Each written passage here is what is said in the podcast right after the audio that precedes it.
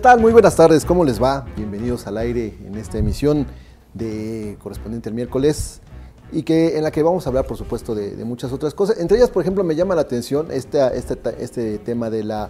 Del, la, ¿Del qué? ¿Del qué? ¿Del ¿Del qué? qué? De la generación y cómo es que nosotros nos adaptamos a la tecnología. Ah, ok. ¿Del qué? ¿Del qué hay que comprarle un loro al Isra para que, para que no Para se que le se enfoque. las ideas? Para que sí. enfócate, enfócate. Oye, bueno, Win, por ejemplo, tiene mucha agilidad para el tema tecnológico, ¿no? Tal vez, sí. Sí. Tal vez. Tú naciste con ese gen. Pero primero me ibas a saludar. Ah, ¿o bueno, sí, claro que sí, no, Pues. Digo, hay que saludar a todos. Ah, bueno, te saludo. ¿Qué es eso de ya, luego, luego así? Tiene razón, tienes razón. Uno, uno que es irrespetuoso, ¿no? Mira, pero ya salió mi, mi súper. Es que esperaba que saliera tu súper, Ah, exactamente. ¿Cómo estás, Win? Muy bien, aquí ya listo para arrancar este bonito programa de miércoles. Perfecto. Miércoles. Miércoles, día flojo, pero bueno, estamos muy contentos. bueno, el que acaban de escuchar es Armando Valeri. ¿Cómo estás, Armando? ¿Qué tal amigos? ¿Cómo están? Muy buena tarde. Saludándonos esta mitad de semana, ya estamos más que listos. Sí, más que listos, por supuesto. Eh, ¿Por qué, ¿Por qué mitad de semana, Armando? Pues es mitad de semana, ¿no? Normalmente es, eh, digamos, lunes a viernes se considera como que la semana laboral, la mitad es el miércoles. Pero aquí... El fin de semana es sábado y domingo. sábado y domingo es Ah, fin de pues. semana. Mitad de semana vendría siendo miércoles. Gracias. Armando. Sí, porque, porque si agarramos los siete días, vendría siendo el jueves, ¿no? Pues no sé, pero- como entre el miércoles Como y no jueves. consideramos a lo mejor el sábado y domingo que es fin de semana. Decimos miércoles es Sí, media di- semana. Digamos el entre semana, como Pero ¿y para nosotros qué?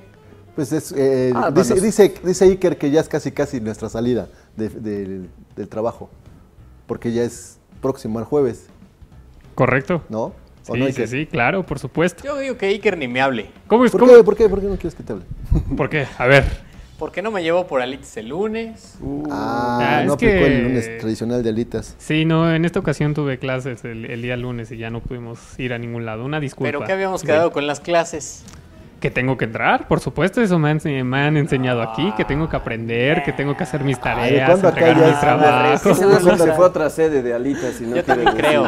No nos quiso llevar. Sí, No, con no, sus no. compañeros de escuela. No, claro que no, jamás haría eso, Don Queen.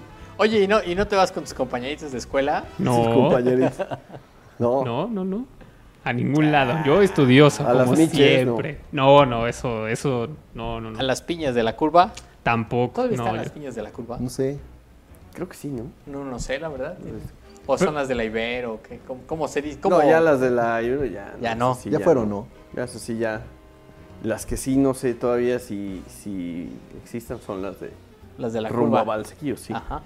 La famosísima curva. Se manda a investigar a Iker a ver Iker, Vamos. tú que estás en esa franja de edad, Vamos, vamos. Hay, Sí. hay que ir a hacer una excursión todos. si. Para que te den tu chicharrín. Ándale. no, sí, Isra van a creer que va vendiendo cacahuates o algo.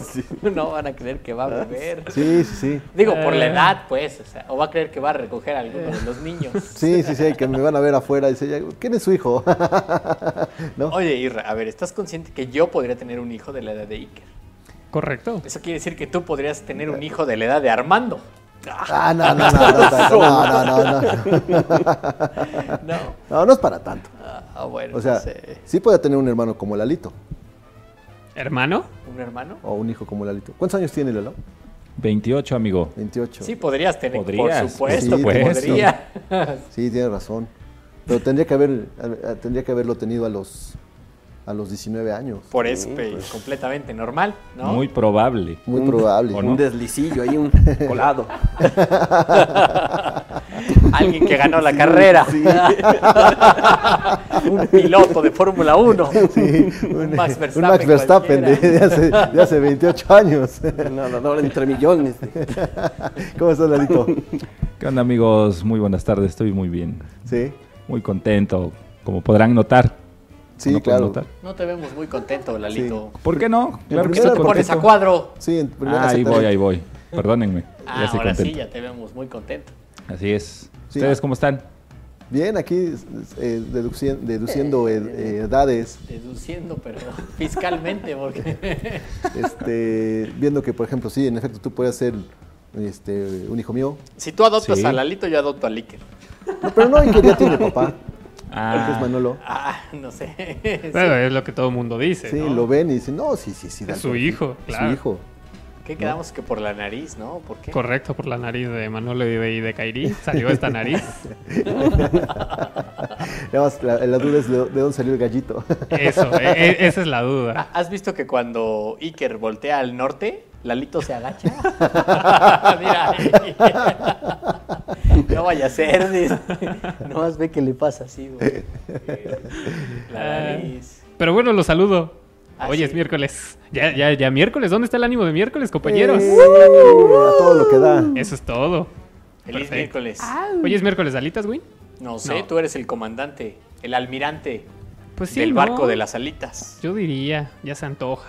¿Sí? Ya se antoja. Pero las vamos a preparar aquí, vamos a ir a algún lugar. Pues no sé, ¿qué, qué, qué dice la mayoría? Hay que conseguir un patrocinio de alitas, ¿no? No estaría nada Eso mal, ir a ¿eh? comer y beber nomás porque sí, como que no es rentable. Para nada. Necesitamos un patrocinador. Así es. ¿A dónde vamos a ir, Iker?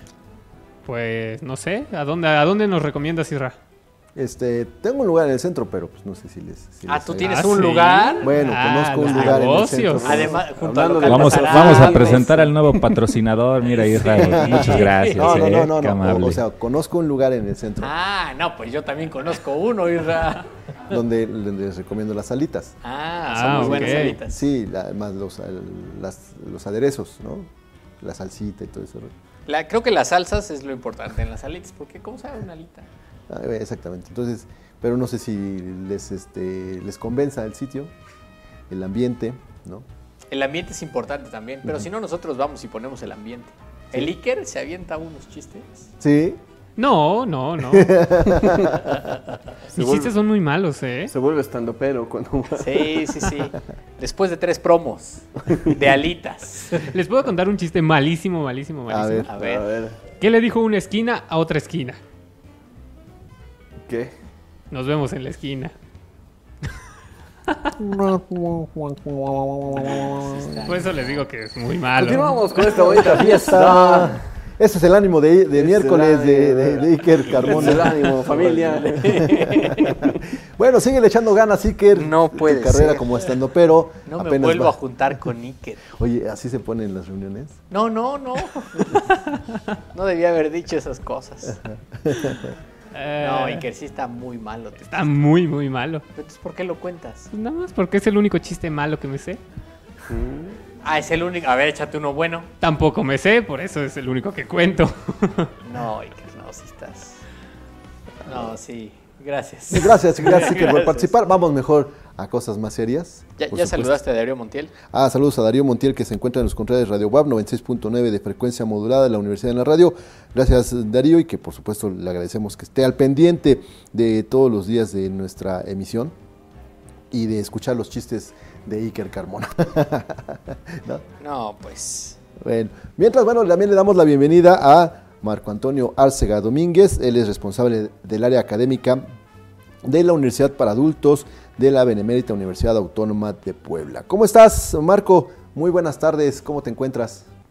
¿Cómo están? Buenas tardes. Gusto Muy- saludarlos otra vez. Igualmente, igualmente, Marco, eh, ya es una bonita costumbre vernos eh, cada vez que viene, eh, eh, en este caso, una nueva convocatoria. Ahora la de otoño 2023 de la Universidad para Adultos WAP, que siempre hay ofertas interesantes para, para la gente que desea superarse académicamente. Platícanos de la nueva convocatoria. Gracias, Isra. Pues sí, estamos en la edición número 23. La edición número 23 de la Universal para Adultos, que es otoño 2023. Iniciamos el 18 de septiembre. Estamos en periodo de inscripciones y con una amplia oferta. En esta ocasión estamos rompiendo récord en, en la propuesta.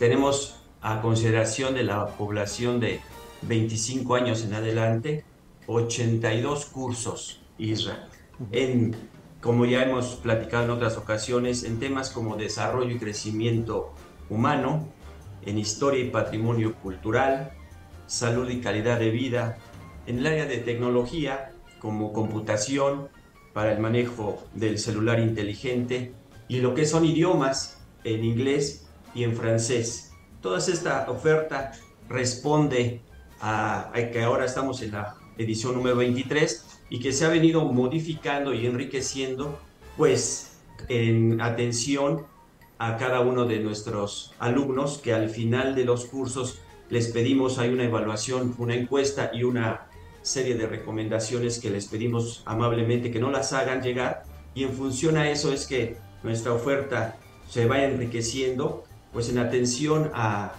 eh, querer cumplir con esos, esas, esas necesidades que ellos identifican y que amablemente nos van orientando qué temas son los que les interesa y de ahí estas ahora 82 cursos que ponemos a consideración de esta población. Maestro Marco, y además esta oferta de educación continua puede ser presencial y en línea, ¿verdad? Estamos, eh, con, después de la tremenda pandemia, pues sí, este, entramos ya en la modalidad fundamentalmente de presencial, estamos en el 80% en presencial y algunos están todavía en, en, línea, sobre todo eh, lo que nos ha costado mucho trabajo regresar a, a, a la presencialidad, los idiomas. Se acostumbraron a estar ya cómodamente en casa y lo probaron y ya no lo quieren, ya no quieren regresar, nos ha costado mucho trabajo y lo mismo también respondemos a esa, a esa necesidad y a ese, a ese deseo que, los, que los estudiantes piden la comodidad de su casa. Y son fundamentalmente los cursos que, que están en línea y algunos de los profesores que no están en Puebla, que están o en el interior del estado o incluso en otros estados y que también colaboran con nosotros aquí en la Universidad para Adultos. Muy bien, estamos platicando con el maestro Marco Antonio Arcega Domínguez, responsable del área académica de la Universidad para Adultos de la Benemérita Universidad Autónoma de Puebla. Marco, porque, eh, ya nos estás explicando que esta, este crecimiento en la oferta de la, de la UPA, que es así se le, son las iniciales de la Universidad sí. para Adultos, eh, es, fue creciendo conforme también la, las de, la demanda de la gente, ¿no? Eh, ¿De qué tiempo acá creció eh, a ese número? Es decir, a lo mejor hace tres años, cuando en el tema de la pandemia había cierto número de oferta, y ahora con la presencialidad, pues creció más, más el número. Sí, nada más como una referencia, referente antes de la pandemia, cuando estábamos exactamente antes de la pandemia, teníamos, llegamos hasta 500 alumnos inscritos. Hoy, en este otoño, nada más como referencia, ya llevamos 1.200 inscritos. Entonces, son una, un crecimiento de verdad muy, muy interesante y pues que esto pues también confirma la, la pertinencia del programa que está orientado a estas personas de 25 años y adelante, pues que se quieren mantener activos en lo físico, en lo emocional, hasta en lo cultural, y que esto es lo que nos demuestra que esa pertinencia que le dio a la, al programa inicialmente de 50 y más, que así se conocía antes de la Universidad para Adultos, pues era la pertinencia de que identificara ese grupo de población que estaba necesitado y que desea tenerse esa, esa actividad, en esa cultura, en ese desarrollo, en esa convivencia que también es muy importante destacarlo. Eso de la presencialidad a la que hemos regresado, porque también los alumnos, mucho de lo que persiguen es esa convivencia con, los, con, con gente de su misma edad, el, el, el compartir conocimiento, este, platicar, hacer grupos este, de amistades y demás, que es algo también que dentro de la pertinencia del programa se identificó y que se está constatando. Sí, sí, siempre, eh, una vez que egresas de alguna institución, alguna universidad, pues quieres reencontrar ese, o, quieres mantener esa unión con algunos compañeros, y eso es lo que también da, proporciona la Universidad para Adultos de la Benemérita Universidad Autónoma de Puebla. Estamos viendo algunas de las ofertas, ya nos decías cada una de las áreas, ¿no? De, van eh, también desde el aspecto de capacitación hasta esta parte de la tecnología que para algunas personas se les, se les puede complicar el uso de una computadora, de un teléfono inteligente, que a lo mejor para muchos es muy básico, muy elemental, pero para hay alguien que eh, no, no, no, conoce al 100%, 100 un teléfono celular o cómo darle uso, ¿no, Marco? Así es, explotarlo más que nada, ¿verdad? Uh -huh. Y nada más, este, si me das la oportunidad de comentar algunos sí, temas en, de lo que decíamos, el desarrollo y crecimiento humano, historia y demás, algunos cursos nuevos que, que, que estamos ofreciendo en esta, en esta versión. Por ejemplo, algún tema como conventos femeninos en la Nueva España, la Compañía de Jesús en la Nueva España, en lo que decíamos del manejo del celular inteligente, redes sociales para adultos, el cuidado de la piel en el adulto, reactivación física para adultos, nutrición, algunos temas. Está muy amplia, te digo, 82 cursos en esta, estamos rompiendo, rompiendo récord y seguramente vamos a seguir avanzando y ofreciendo todavía cada vez más. Activando mi cerebro, reconociendo mi proceso de envejecimiento, es otro de los, de los cursos. Taller de ejercicios en el adulto, introducción a la panadería, repostería, eh, vino del nuevo mundo, comunicación en la vida cotidiana, algo que también ha, tenido muchísima, muchísima demanda. Talleres de, de son cubano, bailando en clave, tenemos este, activación física a través del baile, el tango, son algunos de los temas que literatura y cine, taller de teatro, taller de lecturas mexicanas, cine y revolución, por mencionar algunos, eh, Isra. Oye, ¿qué tal se ponen los, esos de, tango y de, baile? De, lógicamente que... ¿Ya quieres ir a bailar, Isra? No, no, no, bueno, se, puede decir, pero este, creo que son los que generan un poco más de ambiente, ¿no? Entre, los entre los asistentes. Sí, y este, aprovecho para hacerles la cordial invitación. Este, faltan personal masculino. Este vamos, vamos. sí, sí, siempre, siempre eh, hay que estar pendientes de estos, de estos bailes o de estas clases porque no falta que eh, alguien se anime y entonces complete la pareja, ¿no? Y entonces se haga todo esto, ¿no? Oye, ¿qué tiene que hacer alguien que se interese en estos cursos en esta Universidad para Adultos de la Benemérita Universidad Autónoma de Puebla? Platícanos de los costos y también pues eh, la, forma en que puede uno eh, completar su registro. Sí, los costos van desde 840 pesos hasta 1500, los más caros, que son los de cocina por los instrumentos y demás que se utilizan. Les invitamos a que nos visiten, que conozcan las instalaciones.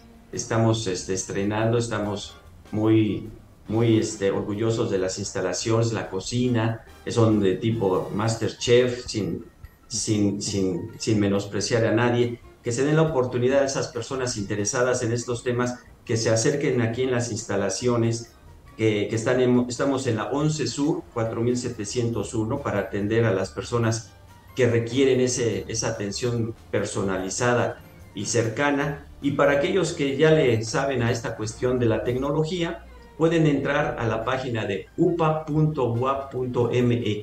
Ahí podrán conocer toda la oferta, los horarios, las diferentes opciones. Conocen a los profesores. Hay algunos, hay videos donde el profesor expone la metodología y los temas a tratar. Este, pueden tener más, más más, un tiempo más de análisis para que decidan en qué cursos después de estos 82 opciones que les ofrecemos. Y los que le requieran atención telefónica, pues al teléfono institucional que es el 22 22 29 55 00 y de las extensiones de la 1653 a la 1662. Ahí el personal de la Universidad para Adultos estamos en la mejor disposición para atenderlos y apoyar. Bueno, mencionar que la Universidad para Adultos no solamente es para eh, gente de, los 50 años como se manejó en un principio, desde los 25 ya pueden estar eh, inscribiéndose, ¿verdad Marco? Así es, de 25 en adelante aquí son bien recibidos y los, incorporamos muy bien en estos grupos de, capacitación y que se den esa, oportunidad de, conocernos, de, ver las, diferentes opciones y seguramente este, van a quedar satisfechos. Pero desde luego la, invitación es de que se den esa oportunidad de conocer esas 82 opciones. Muy bien. Yo creo que me voy a inscribir al, de, al, de, cocina oriental. ¿Cómo ves, Isra? Sí, ¿no? Para que a ver si salen buenos los más. Estoy viendo el temario, mira, cocina de Pekín, cocina de Shanghái, cocina de Sichuan, cocina de Cantón, Japón, Indonesia, India y, India y Tailandia. Ah, yo, yo diciéndote que hagas maquis. No, ¿qué pasó, Israel? no, no, ya son más especializados, ¿verdad, Marco? O sea, son, son eh, cocina de alta alcurnia, ¿no? Sí, este, esta, estas clases nos apoya en los chefs de la Facultad de Administración en el área de gastronomía. Son las personas y los, los docentes que amablemente se han incorporado aquí a nuestra oferta. ¿Algún otro, Iker? Armando, que, el perdón, este, Win. Pues, o sea, yo estoy viendo principalmente los de cocina, aunque también hay uno que tiene que ver aquí con la historia de Cholula. Ajá. Ahora te digo el, el nombre que, que me quedé clavado leyendo los temarios de los de cocina. Cholula, ciudad sagrada. Bueno, eso para, yo creo que para cualquier, eh, la- bueno, personas de cualquier edad, porque no falta que si te das la vuelta ahí por la zona de los pirámides, eh, alguien que venga de turista te pregunte algo acerca de la historia de... Sí, de- al de- final pues siempre recibimos visitantes familiares de otros lugares que vienen, a- o amigos, ¿no? Que vienen a la ciudad y Cholula es una parada obligada. Imagínate que sales ahí con los datos Sí. históricos adecuados y Quieres no, impresionar. y no solo los llevas a la esquina esta, ¿cómo se llama la esquina de contra esquina de la Chol- de la pirámide? La, que es la 14 Que y es la... una cantinita. A la lunita. Ah, la lunita. a la lunita. Sí. Ese es el punto de arranque, ¿no? Porque ya, ya te vas para, para el resto. Oye, del- y de además, como dice el maestro, ¿no? Que las cocinas son al estilo Masterchef, como para que te sientes ahí, ¿no? En un programa ahí, este, Ah, coacheado sí. por los chefs y todo, ¿no? Así es, sí. De esa ha manera. tenido bastante aceptación Ujú. y esta parte que, que comentaban también la- pues, es de las más demandadas, esta parte de todo lo que es historia Ujú. y patrimonio cultural, de verdad, con mucha, con mucha demanda de parte de los, de los estudiantes. Así es, pues ahí están parte de la oferta de estas 82 eh, áreas que ofrece la Universidad para Adultos de la Benemérita Universidad Autónoma de Puebla en esta convocatoria de otoño 2023. Ya nos decías, eh, Marco eh, Antonio Arcega Domínguez, responsable del área académica de la UPA, que creció de manera exponencial. Estamos hablando de que de- al regreso de la pandemia, eh, casi el doble de alumnos. Supongo que también esto ha incrementado las necesidades dentro de la misma infraestructura, que afortunadamente cuenta con ellas, ¿no? Porque es un sitio que ha crecido eh, y se ha renovado de acuerdo a la demanda, ¿no, Marco? Así es, les hacemos esa cordial invitación que conozcan las instalaciones. Hay estacionamiento muy bien organizado, no tienen ese inconveniente que luego resulta eh, en, otras, en otros lugares. Ujú. Pues ojalá se den esa oportunidad y serán bienvenidos. Estamos, les repito, en la, en la página upa.ua.mx y si no, en las, en las extensiones telefónicas y nos dará mucho gusto de verdad atenderles. Perfecto, ya cuando terminemos de jugar fútbol nos vamos a dar una vuelta porque jugamos un cerquita ahí un- a un ladito de la UPA, entonces saliendo de ahí vamos a dar un- una vuelta. Pues el maestro Marco Antonio Arcega Domínguez, eh, director, eh, bueno, responsable del área académica de la Universidad para Adultos de la Benemérita Universidad Autónoma de Puebla. Muchas gracias Marco y como siempre un gusto platicar contigo cada vez que se abre este proceso de inscripción. También me da mucho gusto saludarles. Saludos al equipo. Que estén muy bien. Muchas gracias por el espacio. Gracias, gracias, gracias, gracias, Marco gracias. y un saludo, un abrazo a toda la gente de la Universidad para Adultos, allá de la Benemérita Universidad Autónoma muy bien. Hasta luego. Gracias, Hasta gracias. luego. Gracias. Gracias. Pues hay que escribirnos, Isra, ¿no? Sí, eh, eh, la- Tenemos tú hasta ya- el tú ya 8 de tienes- septiembre. Tú tienes ya el- tu interés en la. el Sí, área yo ya vi, ya vi hasta que las clases son todos los martes, entonces Ajá. me queda perfecto. Lunes- 40 horas. Lunes de alitas y martes de clases. Y martes de cocina oriental, no veo fallas en mi. O ya te pones a preparar alitas ahí en la cocina. Orientales. También. Me pongo a preparar salsas orientales. Claro. Sí. Yo las de baile, por supuesto, son como las que, me llaman, supuesto. las que me llaman la atención. Digo, hay que desarrollar esa área que, bien, bien dicen que el músculo que no se usa se atrofia, entonces, Eso sí, entonces si, a- si aprendí a bailar, pues ahora tengo que desarrollarlo. eso sí. Digo, no sé si tango, que tiene, ha de tener su chiste, ¿no? No ha de ser fácil aprender y desarrollar la técnica. El son también se ve bueno, ¿no? Sí, sí, sí. Para que un dominguito, sábado por la tarde te vayas a, a bailar también, ¿no? Y estés pendiente. Pues sí, puede ser. Bueno, pues ahí está la, la- invitación. Y mientras tanto, vamos a ir a una pausa aquí en el aire y regresamos con más, con todos ustedes.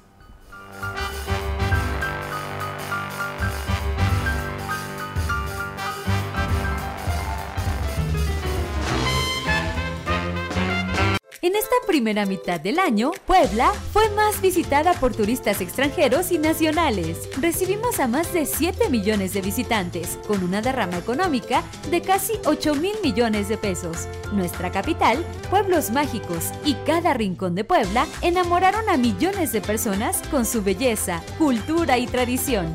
Este logro es de todas y todos. El turismo en Puebla acelera. Gobierno de Puebla. Gobierno presente.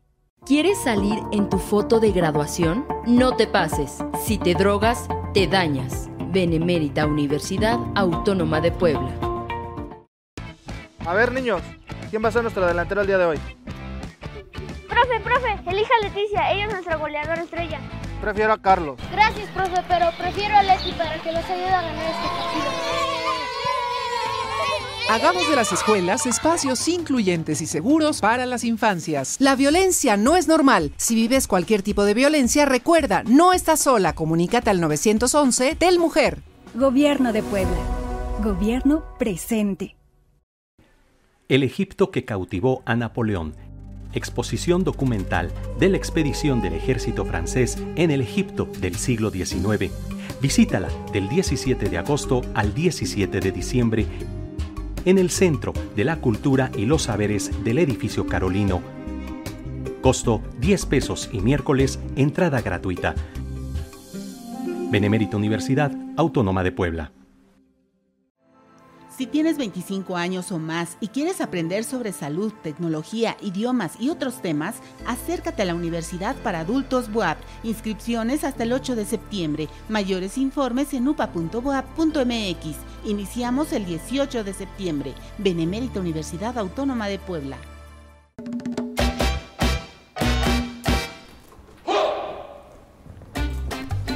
Yo creo que de las eh, personas que uno más eh, y mejor conecta en, la vida, bueno, evidentemente son lo- los padres en principio, pero los abuelos son una cosa muy especial, muy diferente y de un sentimiento, mm, creo, muy profundo. No sé cuál sea la experiencia eh, que tenemos. Ay, Kairi. ¿Viste cómo No, que luego, luego vio quién puso la música para Sí, regañar? luego, luego, no, no, soy yo, soy yo. Sí, fue Kairi. El- pero bueno, sí, este asunto de los abuelos es, es eh, así, ¿no? El, el que de repente uno tiene eh, pues esta posibilidad de tener gente que te enseña, que te apapacha, que te consiente, porque todo aquello que en casa es eh, a tal hora te duermes, o sea, estás con los abuelos y otro ratito, bueno, mijo, otro ratito. Sí. Oye, que no, que hoy no puedes, eh, entre semana no se tom- no se comen golosinas. Vas con el abuelo, ay, a ver, ándale, mijo. ¿Cuál quieres? Oye, y voltean a, y tu mamá le voltea a ver, ¿no? Así de, ay, es una paletita, tampoco qué? es mucho. Pero ¿sabes qué es divertido también cuando, cuando mamá dice, no, es que no, y, y la abuela dice, ¿tú cómo eras cuando tenías su edad, mija? Y ahí ya rompes cualquier posibilidad de regaño. Sí, sí, sí. ¿No? Bueno, eso creo. Pero sí, lo- me parece que los abuelos son una, una cosa sumamente especial y que nos regalan también momentos así, ¿no? Que, que nos quedan para siempre eh, grabados en el, en el corazón. El- por los que hemos tenido la fortuna. En, en mi caso, por ejemplo, yo cuando nací ya había fallecido el papá de mi mamá. Eh, y bueno, con mi abuela fue una, relación muy cercana siempre. Bueno, de hecho, su- sus últimos años ya los vivió conmigo en casa. El- y la verdad es que nos pegábamos unas divertidas este, enormes, ¿no? De- de- tenía ya el- un, un problema de movilidad, entonces yo llegaba y me la aventaba en la cama así como de luchador.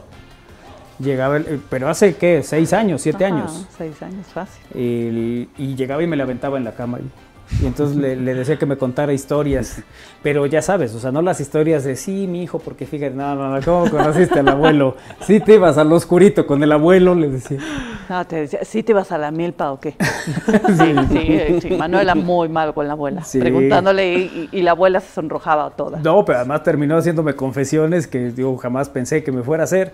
El- pero vaya, es un poco esto, ¿no? La verdad es que sí, yo la consentía mucho, porque además, a ver, yo la disfruté mucho cuando era niño, ¿no? El, el estar con ella, el estar en su casa, lo que cocinaba, lo que hacía, que si veíamos la tele, que si jugábamos a algo. El- el- digo, mi hermana y yo, ¿no? Cuando, cuando éramos pequeños. Y bueno, ya esta última etapa, de repente la abuela decía, pues como estaba todo el día en casa, pues a veces perdía la dimensión de los horarios. Claro. Y entonces de repente se me antojó un churro, mijo. Y yo, bueno, ¿qué hora son? Cinco para las diez. Y llego. Y llegaba y todavía estaba la churrería y le regresaba los churros. El- y bueno, pues sí, trataba de, de consentirla pues en, en la, en la mayor cantidad de cosas que se podía. Eh, recién tuvo este evento que le impidió mover la mitad del cuerpo. eh, ella no se podía O sea, estaba sentada, pero tenía que detenerla a alguien, ¿no? Porque si no se iba para atrás y tal. Una embolia. que le dio. El- no, de hecho fue un evento cardiovascular.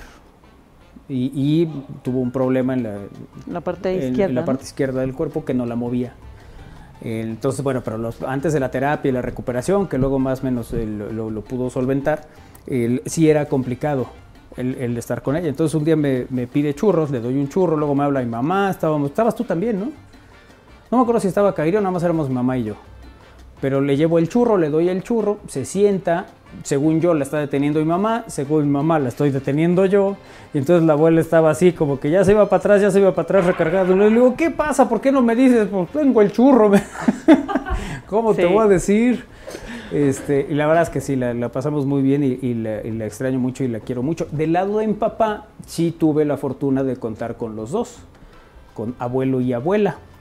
Que, mi abuelo, el- el- la verdad es que el asunto de- del trabajo, de la responsabilidad, de la seriedad, eso lo, lo aprendí con él, ¿no? Bueno, evidentemente con mi papá, pero con él era muy claro porque esta disciplina de todos los días estar abriendo el negocio a las 9 de la mañana, cerrándolo a las 2 de la tarde, abriéndolo a las 4, cerrándolo a las 8, el- de lunes a viernes, los sábados, mediodía, y, y eso, ¿no? Pues estar siempre ahí, la atención. Eh, mi abuelo era de los que llegaba un cliente y si no se llevaba un sombrero, se llevaba una sonrisa. Entonces esa parte era muy, muy importante. Y luego la gente que trabajaba con, con mi abuelo, había uno que había sido luchador, Pancho de nombre. Un tipo así enorme que además no escuchaba bien, pues por el asunto de la lucha libre había perdido el oído. Entonces de repente pues era, este, el- el- a veces sí no escuchaba y a veces hacía que no escuchaba, ¿no? Depende de lo que se le encargara. El hombre era inteligente. Y, era, y eran muy divertidos. Y había otro que le decían el chato. El chato era más parecido, digamos, como a estos personajes de las películas de Pedro Infante. El, que de repente era de, oye, hay que pasar, los vendía sombreros mi abuelo, entonces, estos que están aquí hay que pasar, llevarlos para ya un cliente que no sé qué va. Y entonces ahí lleva el otro con su carrito y una pila de sombreros. Y regresaba con su carrito por otra pila de sombreros. Y yo le decía, oye, pero pues ahí caben otras dos, ¿no? Y me dice, no, es que a mí me pagan por hora. y se iba en su carrito para allá y regresaba y tal. Entonces, de, de eso me acuerdo mucho de, de mi abuelo, ¿no? La verdad es que el, el asunto de estar ahí, de estar en, en- en el trabajo y eso, tú lo podías ver que se sentía mal, que tenía sueño, que tal, él abría su negocio y además con la gente que estaba, a todo mundo atendía bien, a todo mundo saludaba, eh, muy, muy específico. Y el caso de mi abuela, de verdad que era remontarme a otras épocas, con sus anécdotas y sus historias. Porque además de todo tenía un dicho y sacaba unos muy buenos, ¿no? O sea, de repente tú llegabas con, ay, no, pues vamos a, a casa de Iker, que nos conoce a todos, y llegábamos y no nos abrían, ¿no? Y entonces la abuela decía, ¿ves? Dan más donde no conocen. Eso, eso es bonito, ¿no? Según tú te tratan muy bien porque te conocen, pero pues luego te iba no te mejor en otros lados. Claro. El- y así tenía para cada cosa alguna frase o alguna historia, alguna anécdota. Y la verdad es que pues, se, se disfruta mucho, ¿no? El, el- el tener a los abuelos. Y luego conviví con abuelos de amigos. Entonces, el- en especial había uno que era abuelo de, de Vladimir Laguna. Vlad era compañero de mi hermana en la universidad. Y ellos tenían un restaurante que se llamaba El Comidonas en Plaza Dorada.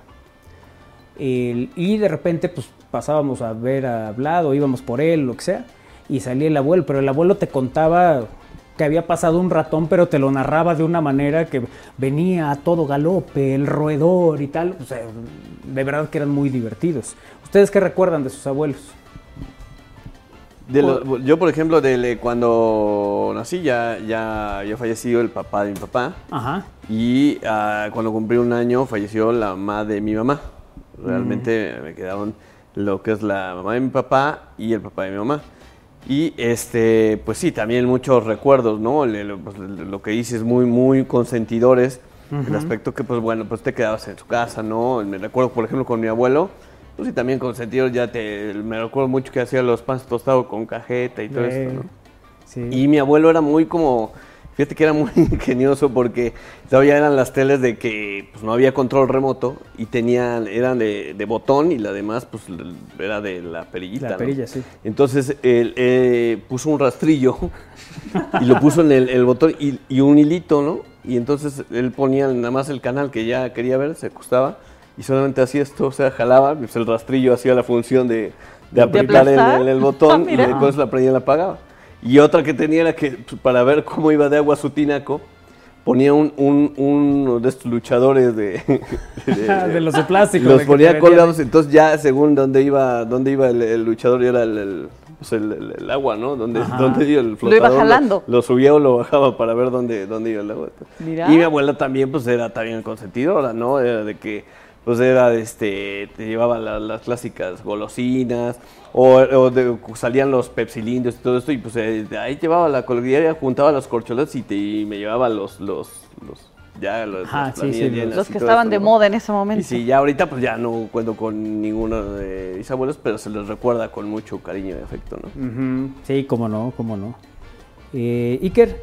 Yo de mis abuelos, que muy probablemente sé que estarán escuchando esto y les mando un, un saludo. Eh, con mi abuelo tengo muy bonitas anécdotas porque siempre, siempre eh, nos, poníamos a ver los partidos de fútbol.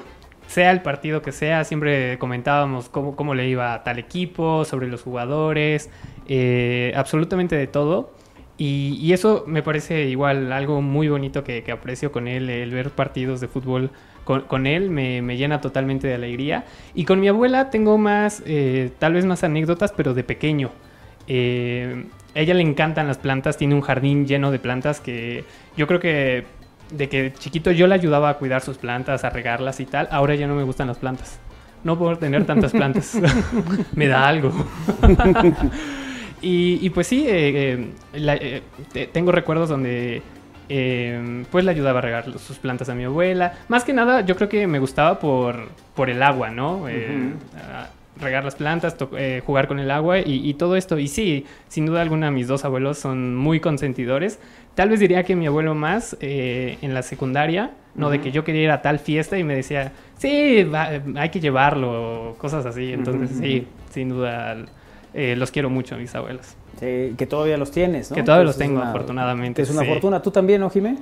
Híjole, sí, para mí es un tema bien lindo porque yo crecí con mi abuela. Entonces, mi abuela es, yo creo que la persona que más amo en este planeta Tierra y la persona que a la que más le puedo contar todo y es raro porque las abuelas de repente tienen como esa mentalidad muy eh, Sí, de- de basada, tiempo, ¿no? sí.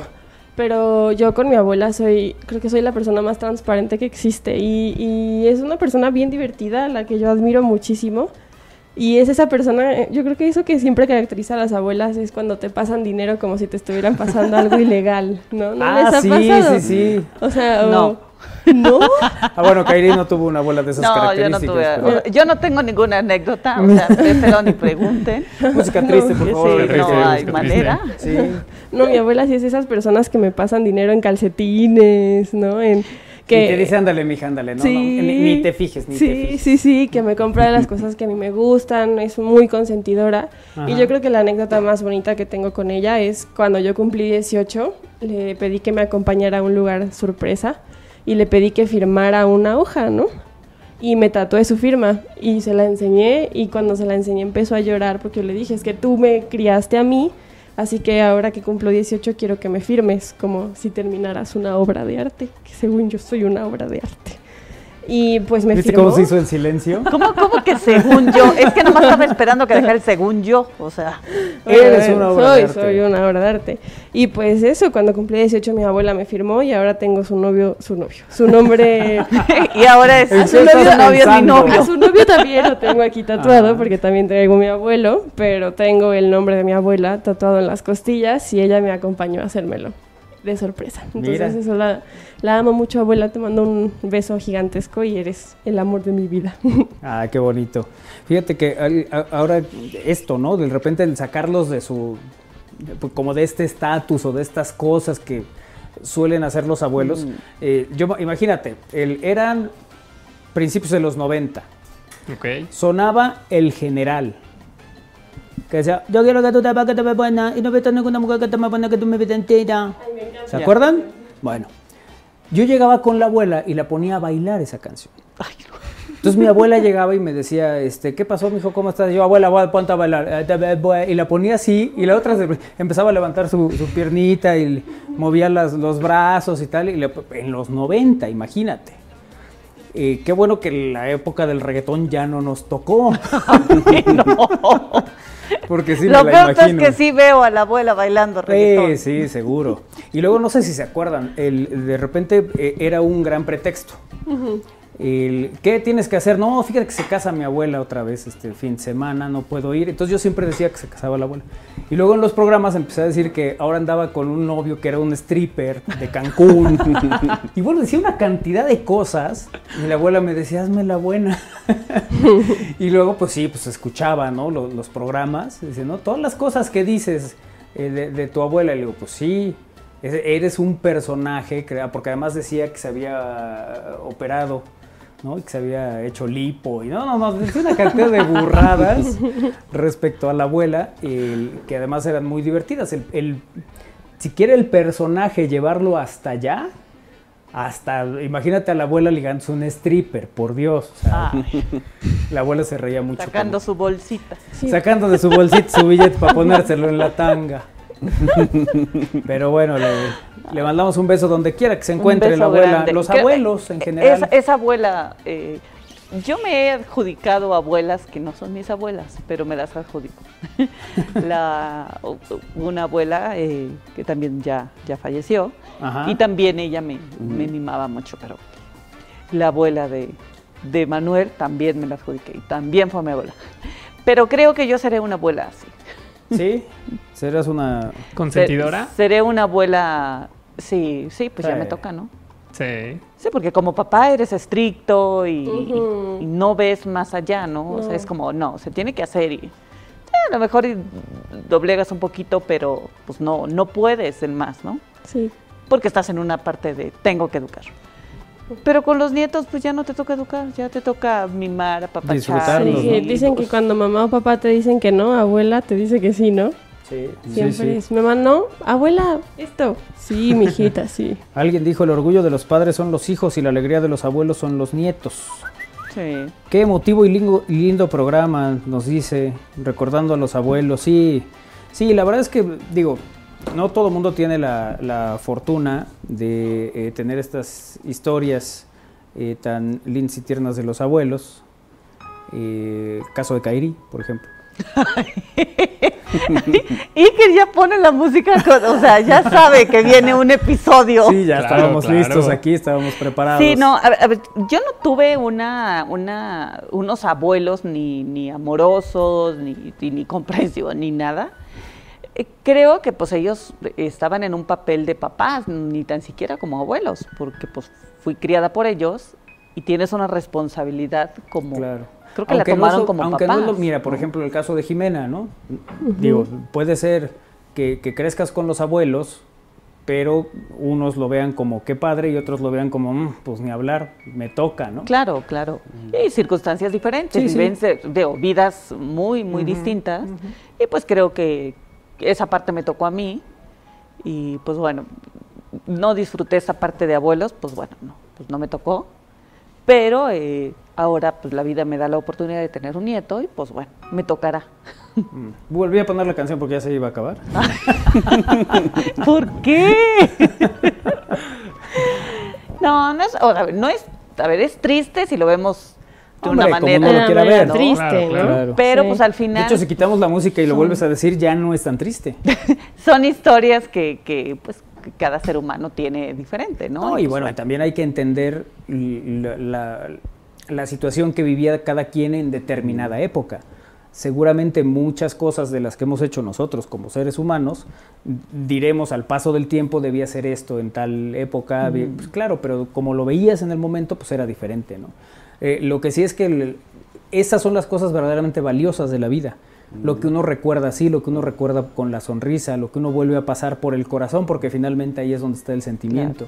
Entonces, en el momento que uno eh, rememora esos momentos, que uno recuerda lo que hizo y tal, pues vuelves a sentir bonito, Claro. como sentiste en aquel, en aquel momento, ¿no? Claro. Eh, que, que, eh, veías y disfrutabas a, a tus abuelos, el- con todo y que en Navidad te daban suéteres que nunca te ponías, ¿no? Digo, no sé si a todo el mundo le pasó. O, o de cumpleaños te regalaban calcetines. ¿no? Calcetines, que era una cosa sumamente útil, pero que uno decía, no, pues es que eso, Sí, eso ¿para no qué, es un no? regalo Sí. de cumpleaños, abuela. Es que es ejemplo- eso, o sea, yo digo, no sé, ahora lo entenderé, ¿no? Pero el tema de regalarles ropa y regalarles cosas así es como, híjole, pues no toca como abuelos, ¿no? Digo, no sé, depende. Cada quien tiene sus ópticas, pues, pero Sí. en el caso, por ejemplo, de, de mi familia, el- a lo mejor mi abuela, bueno, es que además a, a mi abuela, la mamá de mi mamá, yo le decía Chela, pues se llamaba Graciela, entonces yo llegaba, Chela esto, Chela el otro, o sea, porque éramos compas.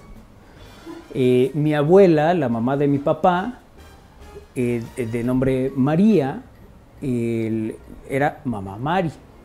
Ajá. ¿no? O sea, era diferente y, y también muy cariñosa, también éramos muy cercanos, también eh, vivimos y disfrutamos historias, anécdotas, momentos, risas y demás.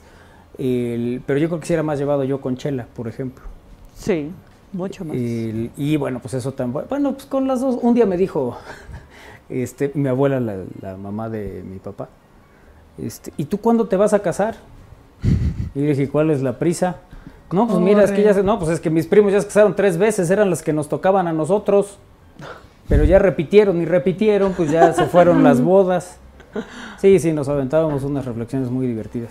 Y- pero bueno, sí, al final era una época diferente. Sí, y eso está bonito, eso que dices, como el llevar día a día los aprendizajes que nos dan, es siento una manera de mantenerlos vivos para los que ya no están con nosotros, Claro. ¿no? O sea, por ejemplo, a mí mi abuelo me inculcó mucho todo el tema del deporte, mi abuelo fue el que me enseñó a patear una pelota, si no era, si no era fútbol era béisbol, si no era béisbol era básquet, si no era americano, ¿no?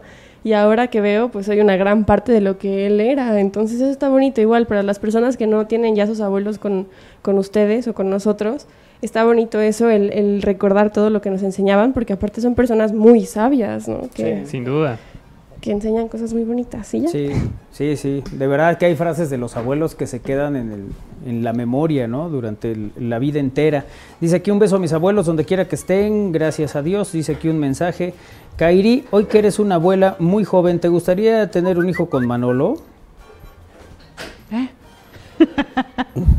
Pregunta algún ocioso por aquí. Este, no, no sé. Ya no estamos en épocas. Ya no tengo edad para, para hacer, este, de- no porque esté grande, solo, solo a ver, ya tengo un nieto pequeño. Solo has acumulado juventud, te dijo hoy Mónica estoy Escárate. acumulando juventud. Oye, eh, hay mensajes en YouTube, ¿verdad? Hay Ve- mensajes, ¿Verdad? que me queda hablando así como el general. ¿no? Vamos a leer los mensajes de YouTube boom, en este momento. na, na. ¿Cómo se llama? Estamos al aire, ¿verdad? es que tengo que buscar, pues no puede uno hacer todo. Claro, Ah, eh, ¿no? es que el jefe El- está haciendo todo el día El, de el hoy. Is- el Isra y Lalito, porque pues ahí andan, van y Yo vienen. aquí los tengo. Aquí los tengo abiertos por si necesitan. Dicen, tengo muchos algunos. recuerdos de mis cuatro abuelos. Recordar es volver a pasar por el corazón. Así decía el tema musical de una telenovela argentina. A un abrazo a mis abuelos hasta el cielo, los cuatro, dice José Luis Prieto Rodríguez. Ah, muy bien, muy bien, José Luis. Sí, sí, pues es, finalmente es, es el, el cordum, el corazón, que vuelve a pasar por ahí el recuerdo, así es, exactamente. Muy bien, José Luis, muchas gracias también por estar en comunicación con nosotros en esta emisión de Al Aire que estamos compartiendo con ustedes. Gracias a Francisco también.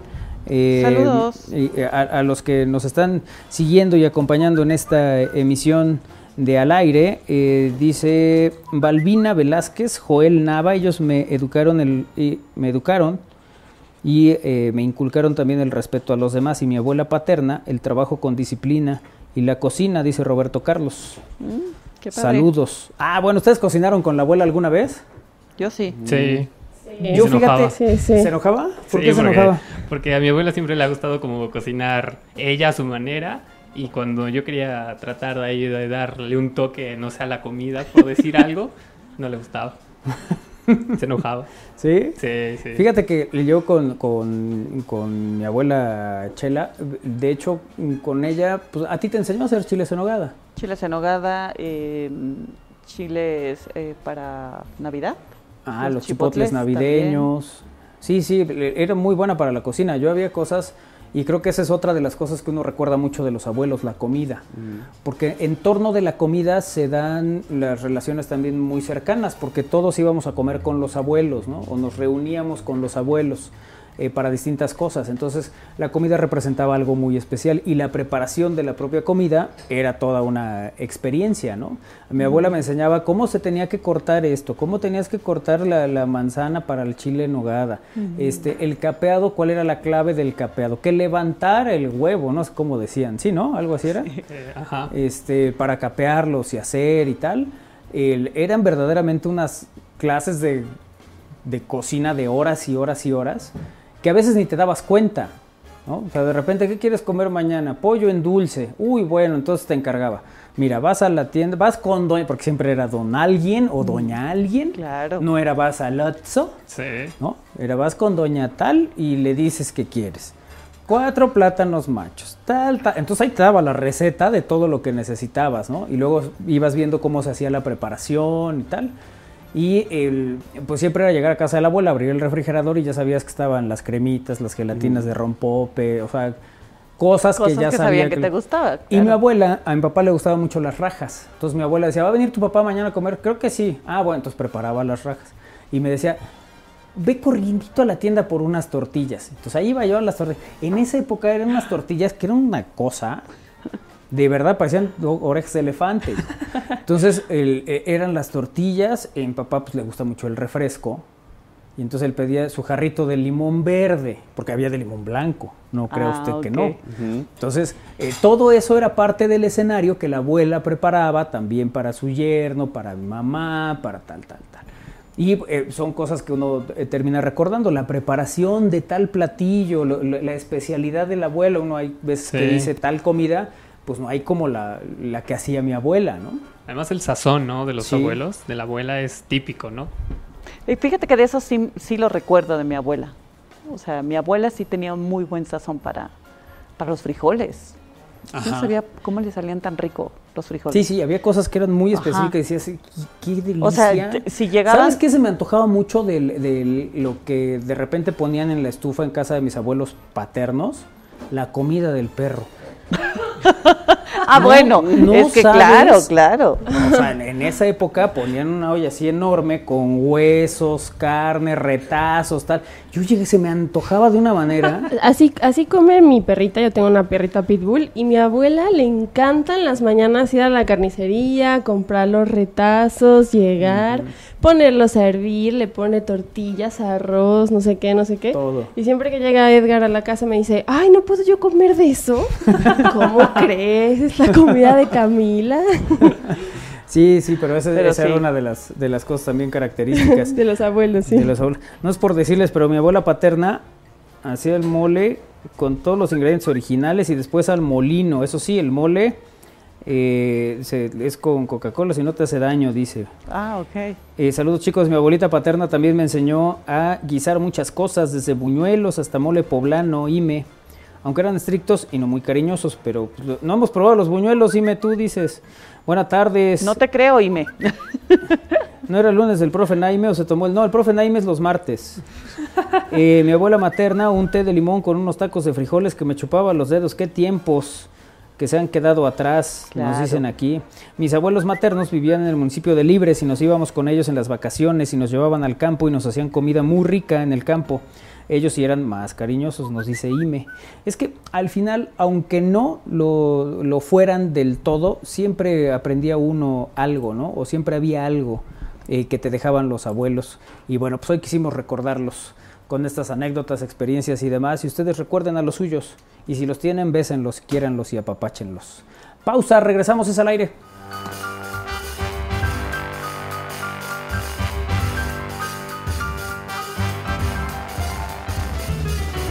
En esta primera mitad del año, Puebla fue más visitada por turistas extranjeros y nacionales. Recibimos a más de 7 millones de visitantes, con una derrama económica de casi 8 mil millones de pesos. Nuestra capital, pueblos mágicos y cada rincón de Puebla enamoraron a millones de personas con su belleza, cultura y tradición.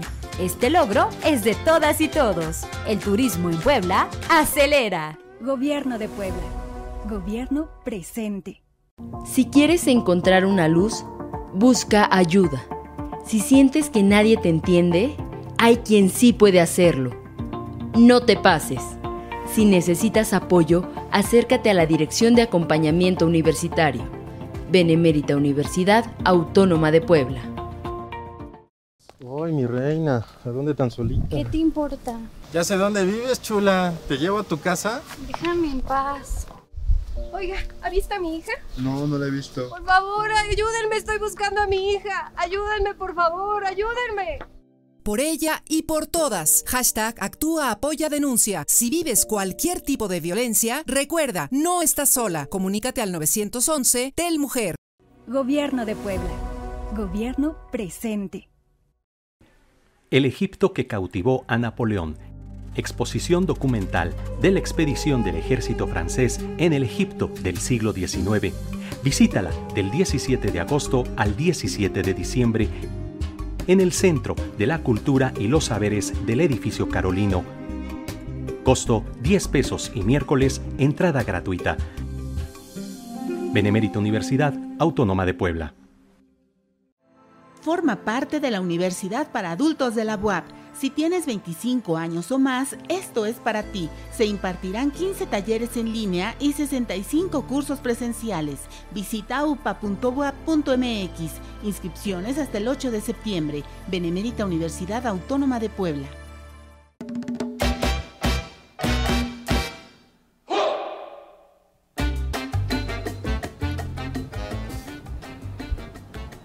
Fíjate el, cómo eh, de repente hay cosas que se quedan en el recuerdo de la gente, ¿no?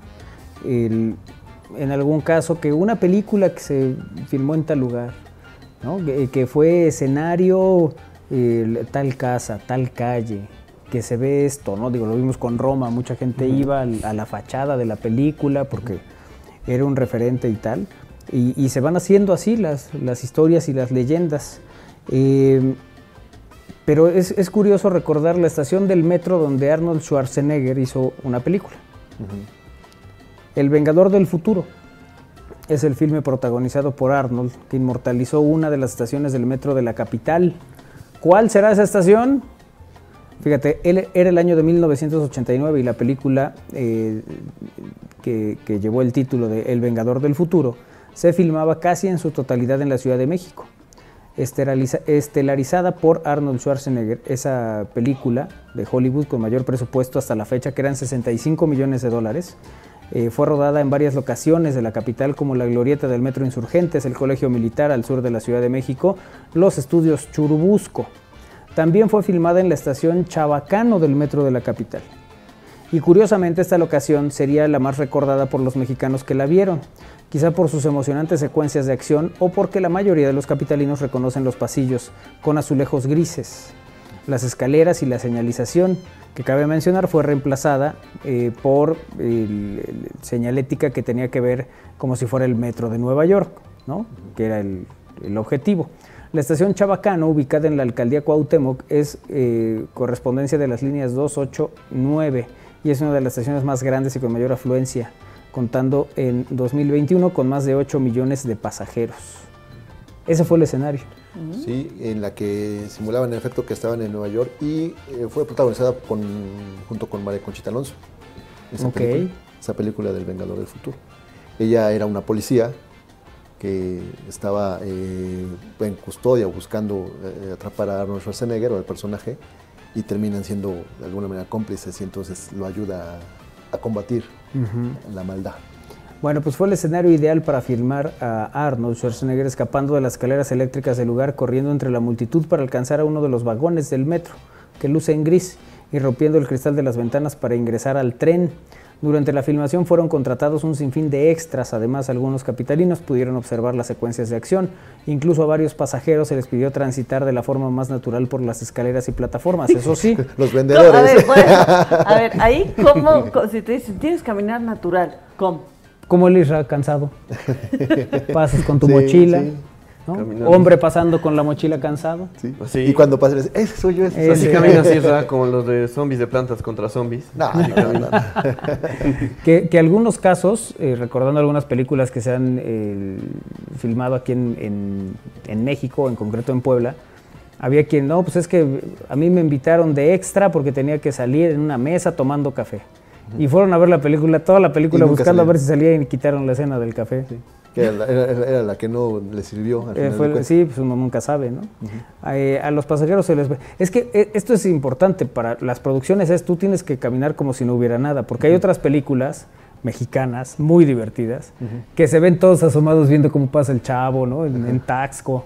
Este, el- no sé, o sea, el- Sí. se nota que la gente está, Está- claramente viendo cómo hacen la sí, película. sí, sí, ahí está, ahí se ve el grupo, ¿no? Sí, no, no está, digamos que no está matizado para que uno crea que es una situación real. O sea, se ven los chavos, la- las de Inclán, todas, se ve cómo va la corretiza y ahí está todo, así, mira, mira, ahí viene, ahí está la Sí, cámara. todos en una esquina, ¿no? Sí, sí, sí, se juntan todos. Eh, y bueno, evidentemente no, no había que voltear a la cámara para darle realismo a la, a la, a la escena. La película fue un éxito en taquilla, pues recaudó casi 262 millones de dólares alrededor del mundo. En parte por la originalidad de su argumento, las actuaciones destacadas, el talento del director, pero también por las inolvidables locaciones en la Ciudad de México. Yo la verdad es que no recuerdo esta película. Eh, ¿Tú sí, verdad, tantas, Isra? tantas que hizo Arnold Schwarzenegger que Robocop también hizo él, ¿no? No. No. No, no era él. No, Era él, eh, Terminator. Terminator. Era Terminator. Esta Ah, escena, eh, lo que en- ahorita nos pasa Lalo, cuando hay una especie de lector y entonces se ve nada más esqueleto, o sea, también como que es muy icónica de esa, de esa película, ¿no? Pasan un, un filtro, unos rayos X y, ahí- y ahí sigue su, su trayecto. Sí. ¿no? Entonces, sí, sí, fue, fue muy exitosa por, su, por esto. Y esta, mira, por ejemplo, ahí se ve Ah. Arnold Schwarzenegger que pasa por estos, estos rayos X, toda la gente, hasta un perro, bueno, ahí vemos, ¿no? que, este, que hablan precisamente de la tecnología que iba a haber supuestamente en estos años. Que la hay, ¿no? Pero no en un metro. O No, no sabemos. pues no sabemos. no sabemos si la hay en, el metro, ¿no? De la Que ya te confundiste de películas. Ahí vamos, Oh, ahí vamos canción. otra vez. ¿Por ¿Cuál qué? Dice que me confunde Mohamed, yo? María Conchita Alonso salió en Carrera Mortal, Sharon Stone salió en El Vengador del Futuro. Ah, bueno, pues. Por Una eso, disculpa. era más o menos. la- Pero la fue con Arnold. Schwarzenegger. Fue con No dijiste Schwarzenegger. Carmelita Salinas, salió ahí. Bueno, Carolina Salinas sale. Salía en todo. No, salió en Hombre en, Hombre en Llamas. y este apenas vi una. Bueno, en cómo hacían el doblaje de su voz al inglés y del inglés a un español latino, que no es el mexicano, o no es castellano. No, o sea, de risa, cómo, cómo hacen el doblaje de la voz de Carolina Salinas. Y de ella y de Roberto Sosa. También. O sea, de, de- de risa, ¿no? Cómo, cómo, cómo hacen ese doblaje. ¿no? Pero bueno, ya me corrigió Mohamed, para variar. Ya, ya Mohamed pone Orden. orden en la sala. Pero sí, María Conchita Alonso hizo una- alguna película con... Ah, eso sí, ni duda que sí, y, y cantó Sí. una canción que fue muy famosa. Quítate de broncas, pues sí, Sí, sí. sí, sí. sí. La noche de copas, la noche loca. Solo fue eso, solo fue una noche de copas, una noche. Y se la dedicó a Arnold. Ah, eso sí, no sé. Nunca platiqué con María Concepción. Oye, eh, ¿qué cosas han visto anunciadas en Facebook? Hoy tenemos como una vía de lo que antes era el aviso clasificado, estos grupos, ¿no? En Facebook, en WhatsApp y tal. Antes para vender o comprar algo, la mayoría de la gente recurría al aviso clasificado. Que si buscabas un empleo, que si querías algún servicio, Sí, eh, solicito carpintero, ¿no? Aparecía ahí, empleos. Entonces había quien te decía, este, necesito un carpintero que me construya un palacio. Ya, tú ibas viendo qué. Y ahí venían la- las ofertas y tal.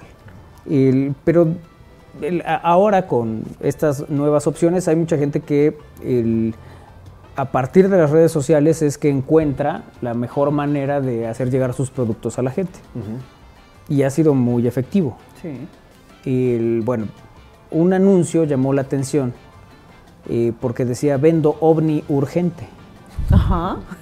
El anuncio de Puebla que se hizo viral en Facebook, porque pues no es lo mismo vender, no sé, estos zapatos. Sí. Que las nenis se entregan en un, en un lugar. Las nenis, ¿no? Nenis, exactamente. Sí. las nenis que entregan en determinado lugar, que se ponen de acuerdo para que Mira qué bonito efecto tiene. Sí, que para que en un punto intermedio. Ay, es que estamos hablando de ovnis. Uy. Sí, que se ven en un punto intermedio, pero ¿cómo vas a llevar un ovni? Bueno, pues la presunta aeronave, o, esta nave, es de 1901, cuenta con GPS, ha recorrido 135 mil años luz. Eso es lo que dice la descripción. Y por supuesto que pues, llamó la atención. Dicen que Puebla tiene una conexión muy fuerte con el fenómeno ovni. Recordarán que en alguna época había, bueno, desde hace muchos años, se hablaba de que naves entraban al cráter del Popocatépetl, que en Atlimeyaya había avistamientos, que en Atlixco, eh, en concreto, en Alchichica, en distintos lugares, se reportaba este, pues que se había visto algo, que había habido algo que, llamaba la atención. Dicen, a partir de esto, ¿no? que, que, hay una relación muy fuerte con el fenómeno, pues durante los últimos años se han registrado varios avistamientos, tanto en la capital como en diferentes partes del estado. Estos fenómenos se han registrado especialmente en el volcán y en el punto Marconi. No obstante, los poblanos no han dejado pasar la oportunidad de sumergirse en el misterio alienígena, realizando pues, ejercicios propios de la imaginación y llegando hasta los sitios de venta en línea, como este anuncio que inmediatamente se volvió viral, Vendo ovni urgente. La insólita publicación se difundió en el sitio de Marketplace de Facebook, en el que un usuario identificado como... Eh, Bredinger Max ofreció para su compra la supuesta nave alienígena, en una oferta que parece difícil de rechazar. En la fotografía de la publicación se observa la nave en forma de disco, de color gris, cuyo nombre es 1901, Estrellar R2D2, así se llama. Para que los interesados sepan lo que van a comprar, el supuesto vendedor también enlistó todas las características y especificaciones. Mira, aquí vemos el anuncio. Pintura original, 135 mil años luz recorridos. Caja de 37 velocidades con twin turbo. Es de Júpiter, trae pedimento para portar en tierra. Trae placas del planeta Rich, pero anda por todo el universo sin problemas. Sistema de abducción que levanta 54 vacas sin problema alguno. Combustible lunar adaptable a GNC, combustible nuclear y atómico equipo de audio de marca Pioneer. Incluye un GPS de todo el universo. Nunca Uber o taxi.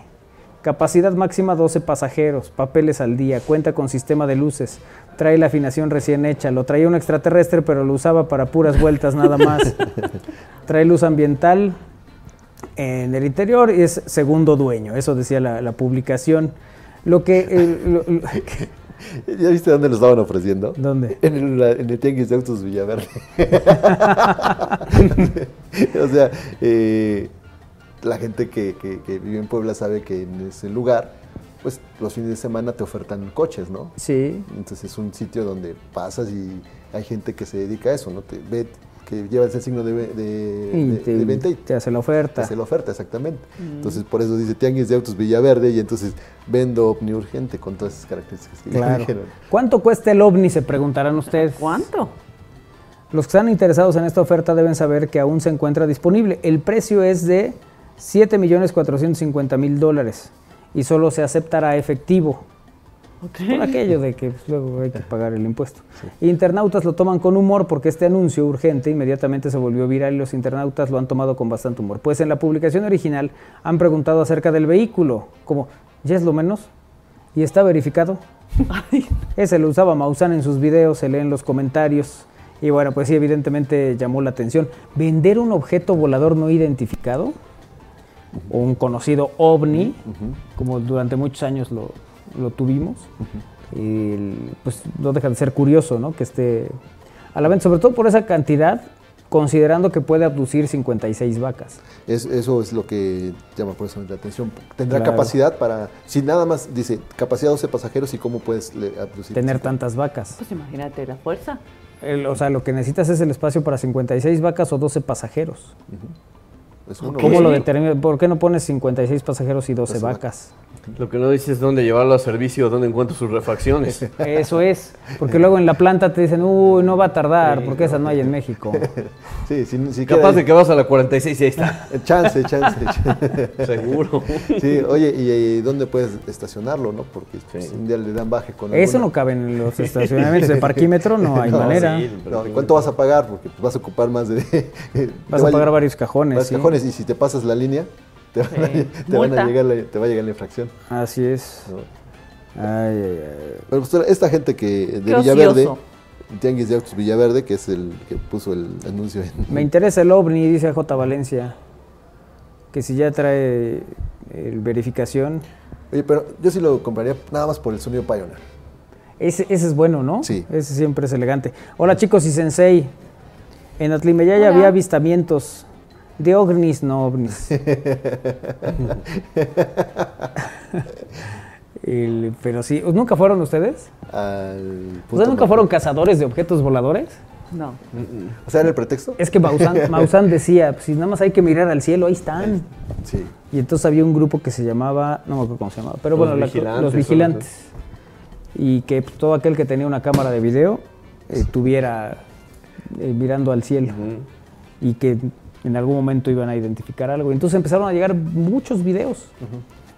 Mismos que se presentaban en los programas de Nino Canún. Sí. Y, oye, mucha gente iba ahí, le, llamaban la casita blanca, ¿no? A la, esta, que precisamente después pusieron un, que era una toma de agua, digamos, que la volvieron como un ovni, pero ahí iba la gente a ver estos avistamientos que se veían de, de Atlimeyaya, ¿no? Un depósito de agua, ¿no? Ajá. Un, un Sí. tanque elevado que lo cortaron y entonces lo hicieron como. Sí. Toda esa zona. Y pero, digo, yo sí fui varias veces. Con el objeto de estudios. con el objeto de agarrar la garra porque no hacíamos otra cosa. Y entonces estábamos ahí en el. Llegábamos a una zona ahí en Atlimeyaya. Había varios coches, llegaba mucha gente. Y algunos hacían su fogatita y tal. Y, y a voltear al cielo a ver a qué hora. Y ahí de repente se, se veía algún bólido. O algo, y mira, mira, ¿dónde? Allá, y todos viendo para allá. ¿Sí lo grabaste? Sí, sí, sí. Estaban como Pumba. Sí, no, le quité el- no le quité la tapa. la Sí me hubiera dado mucha risa que si nos apareciera una nave y nos A ver qué abdujera hacían, como a ¿no? las 56 vacas. y mis papás pensando que yo estaba en casa de un primo porque íbamos a jugar fútbol al día siguiente.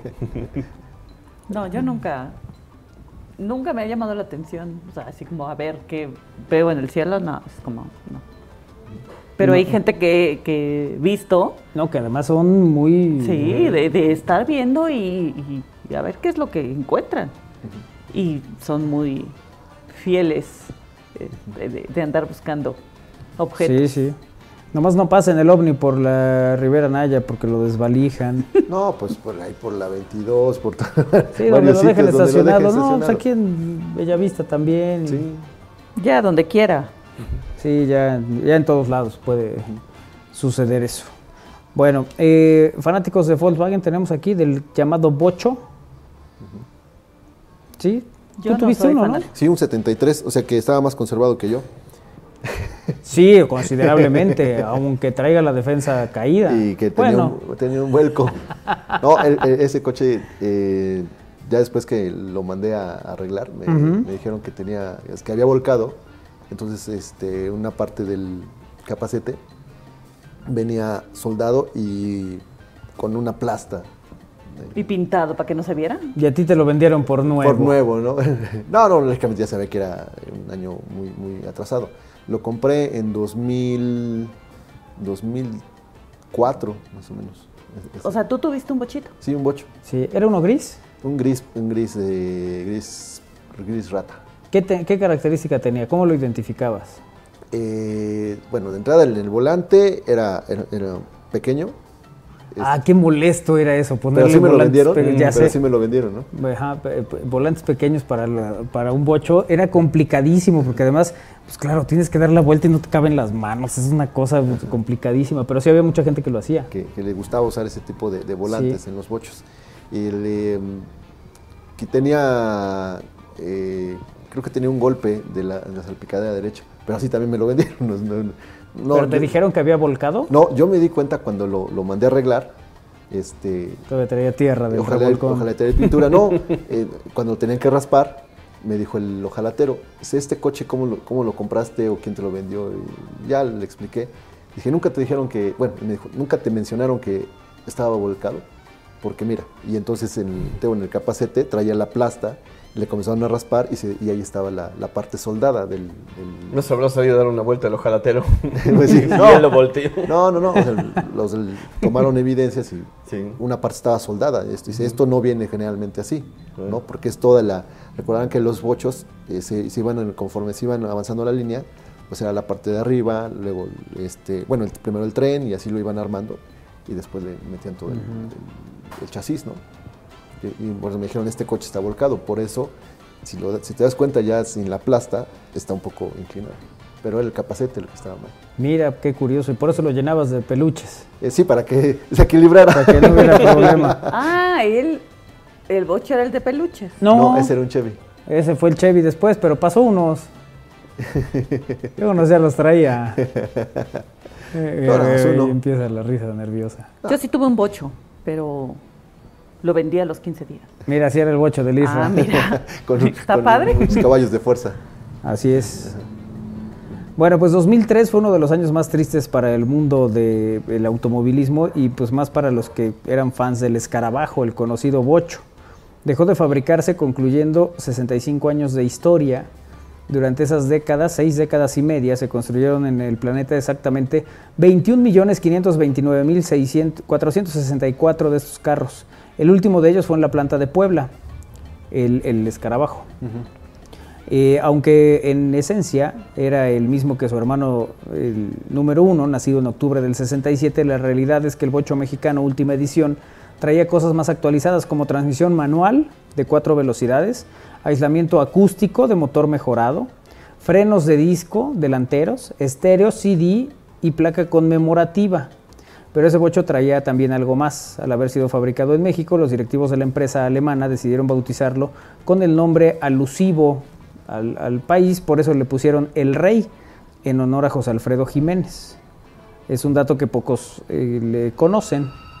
Así que con ese nombre, el bocho, el número 21.529.464 fue ensamblado y enviado al Museo de Volkswagen en Wolfsburg, en Alemania, donde yace hasta la fecha con el último, como el último auto de su tipo hecho en el planeta. Buen pretexto para darse una vuelta para, para visitarlo. Hasta 2003 la planta mexicana de la automotriz alemana produjo 1.691.542 unidades, convirtiéndose en la fábrica eh, fuera de Alemania que más coches de estos creó en toda la historia y fue el derecho de bautizarlo como uno de los máximos ex- exponentes de la música mexicana. Este, este bocho. Así, así que ahora, este que bocho. ahora, bueno, el fenómeno es que tienes un Volkswagen, o bueno, de esa, ese modelo, y está súper cotizado. Algo que te costaba hace 10 años en el mercado 20 mil pesos, hoy no está... Hoy No, pero hace en- 10 años no 20 mil, ¿no? Bueno, a lo mejor 10 mil, 15 mil pesos. Hoy está un coche así, 2 mil de estos eh, colección, arriba de los 100 mil pesos. Ajá, eso sí, eso Sí. sí me De repente, eh, en el estacionamiento vemos un bocho que está muy bien cuidado, ¿verdad? Y lo están vendiendo, claro. No he tenido la curiosidad de preguntar. Sí. O sea, tú crees, ah, pues puede estar accesible. No, está, lo está muy cotizado. Ese, eh, cualquier bocho Bueno, para los que son muy Sí. fanáticos de- del bochos, yo creo que es, Ujú. sí, es colección, ¿no? Sí, sí es de Pero lo dan más, o digo, es más de colección el que el, el original, digamos, con los- las, las- vestiduras, todo bien cuidado, ¿no? Porque ya hay algunos, como dices, con el volante chico, ya chaparrados, Sí, sí, ¿no? sí. Hasta con luz abajo, ¿no? Sí, sí, sí, que tiene, que tiene otros detalles que ya no es el, las- ya no lo hacen el original, ¿no? El- el- En el gimnasio va una, un- una persona, un chavo, señor, no sé, que está como, mide casi los dos metros, es enorme y robusto el hombre se ve. Y lleva puro coche de una camionetita así de hace años, así Son muy bien cuidado. Ajá. Y se ve súper curioso bajar de la camionetita, él, ¿no? y, este, y lleva muchos de muchos coches de estos de, De colección. colección. Sí, Y que los es todo, tiene muy bien cuidados. y- y Ese es el punto, ¿no? O sea, que realmente sepan cómo eh, mantener esos vehículos en las mejores condiciones. el- el- el- sobre todo eso que decía Armando, con piezas originales, Las con... vestiduras, las- el, Exacto. el volante, ¿no? Eh, Cuentan mucho, eh, incluso los espejos, ¿no? Los espejos, este, muchas, muchos detallitos que lo hacen que precisamente suba su valor porque son, son piezas originales que los tienen súper bien cuidados. Y es que hubo varias versiones, ¿no? O sea, el sedán, hubo el arlequín, hubo otro que se llamaba jeans, ¿no? Que, te, que era de color azul. Ujú. Y el, el último que, que lo trataron de hacer como un poco más clásico, incluso con las llantas. Con la cara blanca. Ajá, exactamente. Fíjate, en los 90 eran los vehículos en los que se transportaban los camarógrafos en telecable.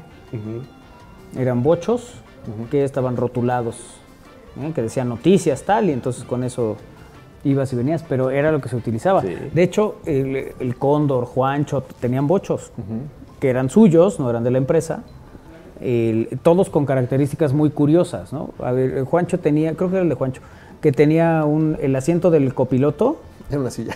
no, no, era, era como resbaladilla, pues, porque te sentabas y si frenaba te ibas hasta adelante y si aceleraba Ah, ya te ibas para atrás. Ya no tenía. Este, Ajá, ya, no nada más se, se corría ahí el, el asiento. El. Otro, es que no me acuerdo si ese era el del Cóndor o el de Juancho, pero uno tenía eso y el otro eh, tenía vista a- a panorámica al mar. O sea, le, le faltaba un pedazo del, del Ay, estribo no. Y entonces cada que llovía ibas viendo el agüita ahí. Nada más te cuidabas que cuando salpicara no te, no te cayera. Oye, pues llegaron a hacer hasta patrullas, ¿no? De Claro. tránsito y, de tránsito y policía. Policía. Claro, sí, Sí, sí, sí, sí. O sea, no le encontraron mejor utilidad. Es que además no eran vehículos muy caros, pues. Y entonces, pues sí había muchísimos. Difícilmente pasabas por una calle y no veías uno. Y, y bueno, pues a la fecha todavía hay algunos, pero sí, durante mucho tiempo fue un vehículo que se utilizó para, para muchas cosas. Bueno, todos los instaladores de telecable tenían su, su bocho con su escalera, ¿no? Así se iba uno, pero mira qué bonito, qué bonita escena. Hasta parecía que sonreían de repente, ¿no? Sí. Ahí está una, una patrulla.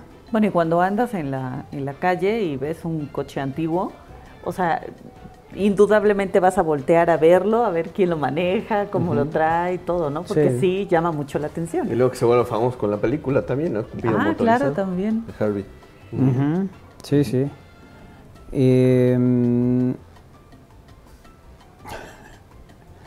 que ya saben de quién es la nave que andan vendiendo y buscando.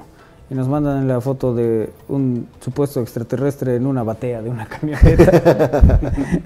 que se quedó sin nave. Bueno, en fin, así las, así las cosas, así el recuerdo de eh, pues este vehículo emblemático, de una planta además que está en Puebla, y que eh, bueno pues tiene una, una gran historia, una gran liga con nuestra, pues, con nuestra casa. Con nuestra ciudad. ¿Y quién no aprendió a manejar en un bocho? Fíjate Que que, era pésimo, ¿eh? yo no aprendí a manejar en un bocho, pero yo fui testigo de una clase de manejo en un bocho. Y después ya yo manejé. Yo, yo creo que el primer auto que manejé ya yo en directo fue un- una Caribe, GT. que era la- de la misma, él traía el mismo tren de la Brasilia, del Safari, de todos esos, esa línea de los 70s, 80s, ¿no? Yo creo que ese fue el primer vehículo que, que, que ni siquiera era mío, pues. Pero lo, lo- fue, lo- fue de lo primero que manejé. Y, y, de hecho, yo fui testigo el- en un sorteo de una universidad. no me acuerdo si fue una tía la que se sacó ese coche, un bocho. La cosa es que luego mi papá traía ese bocho. Y en ese se lo, deja- se lo dejó mi mamá. Mi mamá no sabía manejar estándar. Entonces le enseñó a manejar en ese bocho. Y yo aprendí. Mientras ella y- o sea, mi papá y mamá eh, estaban en el proceso del aprendizaje y tal, pues yo estaba chavito, pero pues yo iba viendo, entonces, ah, mira, se hace así, se hace así. Y ya cuando mamá se le complicaba, yo le decía, mira, tú cuando te diga, le aprietas a aquel lado. Entonces mamá metía el clutch y yo metía las velocidades. Hacíamos un gran equipo. Este, que, que era, pues así fue, ¿no? Prácticamente como, como aprendió a manejar mi jefa y como aprendí yo también. Y, pero sí, pues para muchos fue el, el- el primer acercamiento con el manejo, con el romance, con la fiesta, con lo que sea, ¿no? Lo- es- esos vehículos nos acompañaron durante muchos años.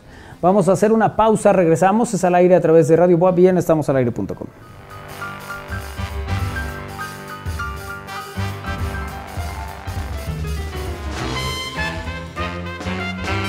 En esta primera mitad del año, Puebla fue más visitada por turistas extranjeros y nacionales. Recibimos a más de 7 millones de visitantes, con una derrama económica de casi 8 mil millones de pesos. Nuestra capital, pueblos mágicos y cada rincón de Puebla enamoraron a millones de personas con su belleza, cultura y tradición. Este logro es de todas y todos. El turismo en Puebla acelera. Gobierno de Puebla. Gobierno presente. ¿Quieres salir en tu foto de graduación? No te pases. Si te drogas, te dañas. Benemérita Universidad Autónoma de Puebla. A ver, niños, ¿quién va a ser nuestro delantero el día de hoy? Profe, profe, elija a Leticia, ella es nuestra goleadora estrella. Prefiero a Carlos. Gracias, profe, pero prefiero a Leti para que los ayude a ganar este partido.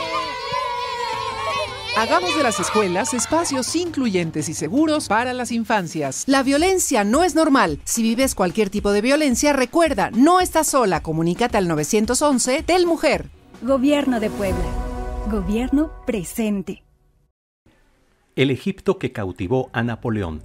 Exposición documental de la expedición del ejército francés en el Egipto del siglo XIX. Visítala del 17 de agosto al 17 de diciembre en el Centro de la Cultura y los Saberes del Edificio Carolino. Costo 10 pesos y miércoles entrada gratuita. Benemérita Universidad Autónoma de Puebla. Si tienes 25 años o más y quieres aprender sobre salud, tecnología, idiomas y otros temas, acércate a la Universidad para Adultos BUAP. Inscripciones hasta el 8 de septiembre. Mayores informes en upa.boap.mx. Iniciamos el 18 de septiembre. Benemérita Universidad Autónoma de Puebla. Estamos de regreso en al aire en este día, donde es miércoles de ciencia. Y como es habitual, estamos muy atentos a la sección de Por supuesto, siempre pendientes de lo que tiene que decir el doctor Mújica. Más que listo, doctor. Sí, aquí con lápiz y papel en la mano. Ni crea que vamos a huir. No, no, no, vamos a quedarnos aquí pendientes. Y no somos eso... prófugos del conocimiento. Listo, listo doctor, listo. listo, vamos con el doctor Raúl Mújica, aquí en el aire. ¿Qué tal, qué tal, Manolito? ¿Qué tal, amigos Estamos al Aire? Muy buenas tardes a todos. Eh, han insistido, han insistido de verdad el Gwyn, este, toda la banda, de que ponga mi agencia de viajes. Entonces, pues sí, pondré mi agencia de viajes, se va a llamar, se va a llamar Viajes Raulito. Me iba a poner mi camisa hawaiana, pero no la encontré. Entonces, Viajes Raulito, justo, estamos ahorita inaugurando la agencia de viajes. Y entonces, pues como el pretexto es el eclipse, pues eh, invité a los enlaces de Eclipses México en cada uno de los estados de la península por donde va a pasar la anularidad. Entonces tenemos con nosotros a nuestra querida Dani Tarjuni de la ENES Mérida. Hola Dani, buenas tardes. Hola, ¿qué tal? Buenas tardes. Muchas gracias por invitarnos a este programa.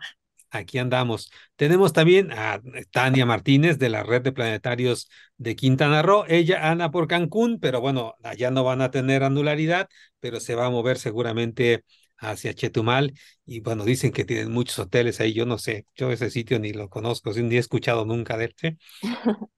y tenemos al profesor Yuri Peña, que es nuestro que es nuestro gurú eh, de cabecera, que es nuestro chamán, que es el que nos resuelve, por supuesto, todas nuestras cuestiones biológicas, ¿sí? me refiero a dudas, ¿sí?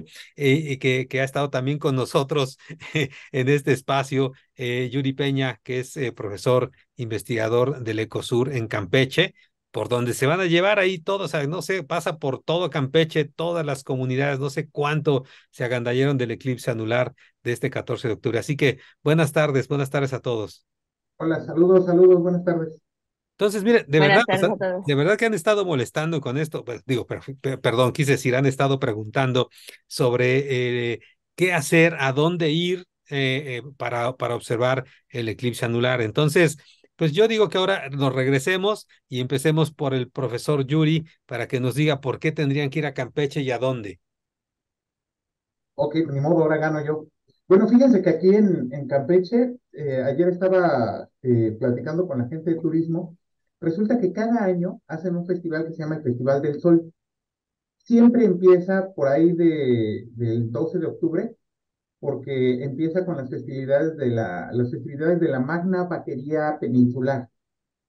Y pues resulta que este año, pues el sol se vio bien generoso y en el Festival del Sol de este año, pues el sol decidió regalarnos un eclipse. Entonces, eh, el Festival del Sol, pues se sigue llamando Festival del Sol, lo organiza la Secretaría de Turismo. Y pues bueno, va a empezar justamente el festival el día 12 de octubre con la Magna Vaquería Peninsular, que es un evento que reúne a muchas comunidades de la península que llevan a cabo bailes típicos, eh, la presentación de un, de un, de la cabeza de cochino, o sea, hacen un altarcito con la cabeza de cochino, que es un festejo que da, digamos, conclusión al, a, a, todas las, las, actividades de la época de lluvias y que eh, deja ver la época de cosecha, ¿no? Que se avecina la época de cosecha. Entonces, el día 12 en Campeche empieza la Magna Vaquería Peninsular. Eh, si quieren ver trajes típicos y todo lo que tiene que ver con, con los pueblos mayas y, y costumbres mayas, en Campeche el día 12. Luego el día 13 vamos a tener eh, aquí en la ciudad y en varios puntos de, Campeche nada más tiene dos ciudades grandototas, Ciudad del Carmen y Campeche, y otras dos ciudades un poquito más pequeñitas, Escárcega, Calquiní. Y en esos lugares van a haber eh, representaciones eh, de rituales mayas, pero principalmente en la ciudad de Campeche, que es el que les quisiera platicar, que digamos es la parte más turística, eh, pues vamos a tener primero una conferencia, un concierto conferencia, eh, vamos a tener un ritual de cuestiones mayas que empieza a las 8 de la noche del día 13 y es toda la madrugada para amanecer el día 14, eh, para darle la bienvenida al sol, todo esto con ceremonias mayas. Y ya después el día 14, que es el, la fecha del eclipse, tenemos muchos puntos de observación. En la página de Facebook particularmente de Eclipses Campeche, ustedes pueden ver todos los sitios donde va a haber lugares seguros para, para observar el eclipse. Eh, obviamente el más icónico es SNA, pero hay otros muchos en la ciudad, sobre todo, por ejemplo, en el malecón de la ciudad, que, pues bueno, dicho sea de paso, acuérdense que es muy probable que, como es época de lluvias, esté nublado, pero afortunadamente las ciudades que, que están pegadas a la costa son las ciudades en donde normalmente no está nublado a esa hora. Entonces, en el, en el, en el malecón, pues vamos a tener varios puntos de observación.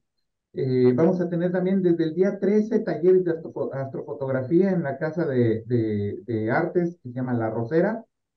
Y eh, vamos a tener ya también durante el eclipse sitios en particular para atender a, a, a personas con ciertas características, por ejemplo, adultos mayores, o personas con discapacidad visual. Vamos a tener ahí un, un, evento que se llama Pajareando en el Eclipse para escuchar a los pajaritos y lo va a dirigir una compañera que es ornitóloga, entonces si tienen alguna persona que sea débil visual, les va a llevar maquetas, entre comillas, figuras de pajaritos para que digan, esa es la especie que están oyendo, ah, pues tómenla en la mano, ¿no?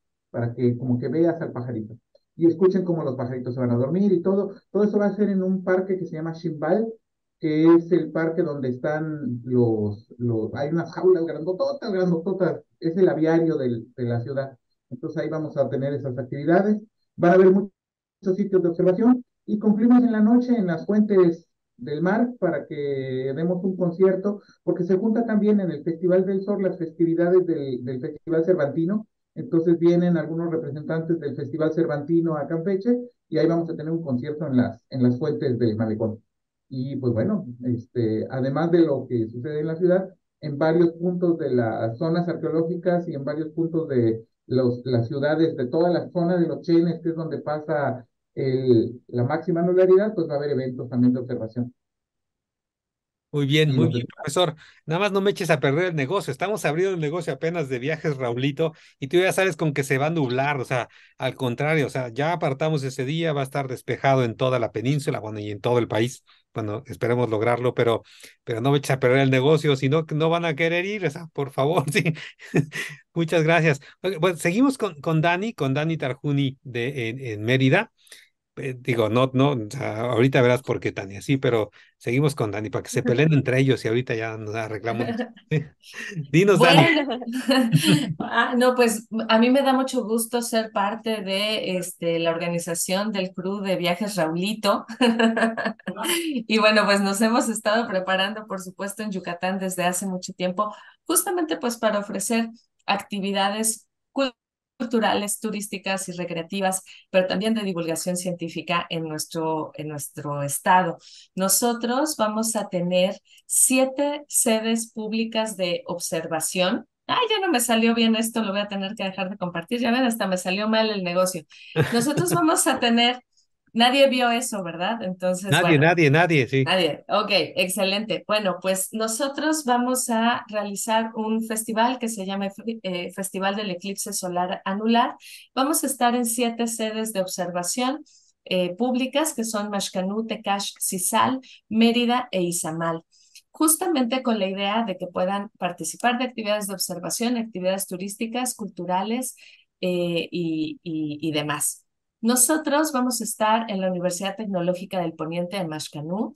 En todas nuestras sedes van a poder encontrar telescopios y filtros solares. Y bueno, va a haber distintas demostraciones y charlas que nos hablen de la milpa maya, de la importancia de la agroecología, de los animales diurnos y nocturnos, y también se harán eh, recorridos turísticos eh, gracias a, las, a, la, a, la, carrera de turismo de la UTP, en donde van a hacer senderismo eh, en Mashcanú. Eh, también, eh, pues la gente, si decide ir a esta zona, que es en donde vamos a tener la duración de la anularidad por cuatro minutos, pues después pueden irse a distintos puntos turísticos como la iglesia de San Miguel Arcángel, la hacienda de Santa María de Eduviges, pueden recorrer zonas arqueológicas como las grutas de Calquetoc, eh, digo, perdón, las grutas de Calquetoc o eh, la zona arqueológica de Oshkintoc, también vamos a estar en Tecash, otro punto en donde podremos observar la anularidad de este eclipse. Aquí vamos a hablar un poco más acerca del conocimiento geológico eh, de la península de Yucatán, cómo es que está conformada, pero también vamos a tener una charla muy interesante acerca de la concepción y la cosmovisión maya del jaguar asociada a los eclipses.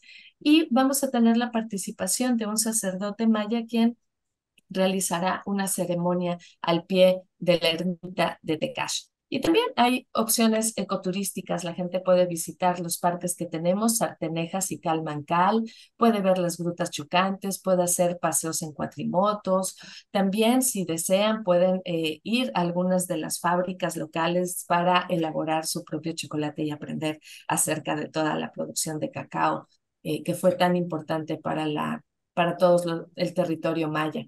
En CISAL vamos a estar en la unidad académica de CISAL de la UNAM, por si se quieren comer ahora un cevichito, pues también vamos a estar nosotros en la playa.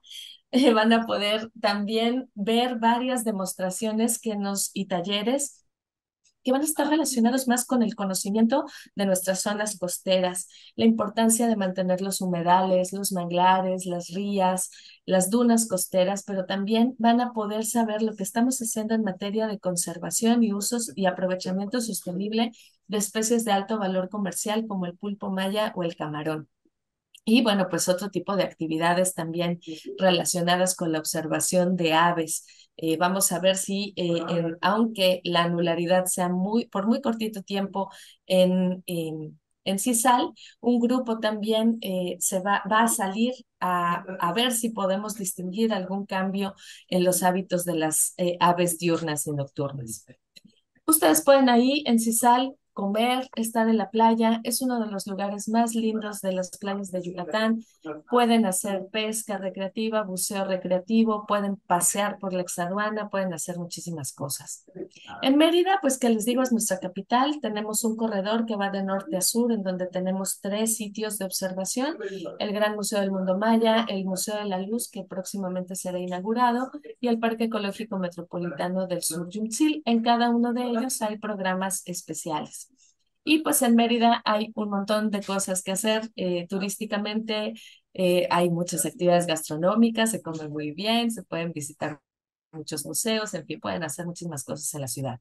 Pero también vamos a estar en Izamal. Eh, Aquí nuestro énfasis es brindar charlas y talleres que nos lleven al conocimiento de los elementos identitarios del pueblo maya.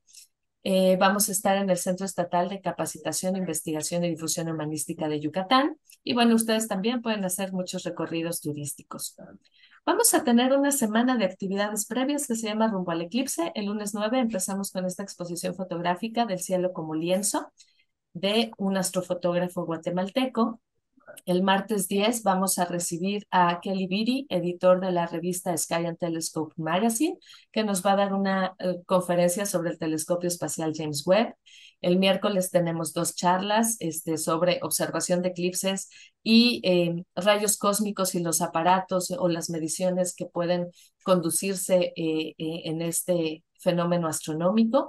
Y vamos a cerrar con un concierto conferencia que se llama La Física de la Música y la Astronomía en coordinación con la Universidad de las Artes de Yucatán. Como verán, pues hay para todos los gustos, hay en todas las zonas, somos muchas personas las que estamos organizando esta, este festival que coincide también con el otoño cultural eh, de la Secretaría de la Cultura y las Artes. Entonces, bueno, pues si, si en algo ayudo a, a, los viajes Raulito, pues yo les recomiendo también que eh, visiten Yucatán, que se den una vuelta por aquí, ya sea el día 14 o los días previos que se incorporen a las actividades que tenemos. Sí, muchas gracias. Ya, ya tenemos nuestra sucursal, o sea, Viajes Raulito, la sucursal allá se llama Yucatán Travel, ¿no? Es una, es una, es una subsidiaria, ahí la, la, es una de las, de las más pequeñitas que tiene Viajes Raulito, así que vayan por ahí, va a estar bueno, ya vieron. Oigan, a Tania la dejé al final para que acabe con ustedes, ¿sí?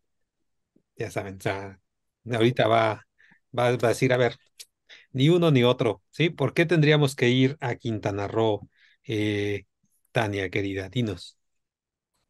Muy bien, muchas gracias. Eh, pues no, no voy a acabar con nadie. Todos los lugares son bonitos para observar, cada quien va a escoger su preferido, pero lo que sí tenemos de ventaja es que en el sur de Quintana Roo es donde se va a ver eh, la nuralidad por más tiempo. Entonces, solo eh, déjenme, sí se ve mi presentación, ¿verdad?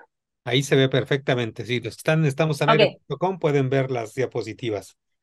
Perfecto. Entonces, nada más eh, aclarar, el mero día del, del, eclipse, esas van a ser nuestras actividades, observación con filtros en los telescopios, vamos a tener varios portátiles, y tenemos, vamos a tener acceso también a nuestro observatorio con nuestro telescopio de 16 pulgadas. Eh, estas son las opciones con el telescopio. Vamos a tener obviamente eh, lentes eh, para observación con, la, muy importante, si alguien quiere conseguir sus lentes, norma ISO 271-2-2, ya lo hemos comentado en otras charlas, pero nunca es, nunca está de más. Y vamos a tener transmisión en vivo en redes sociales de las diferentes sedes, ¿no? Ahorita voy a de las diferentes sedes.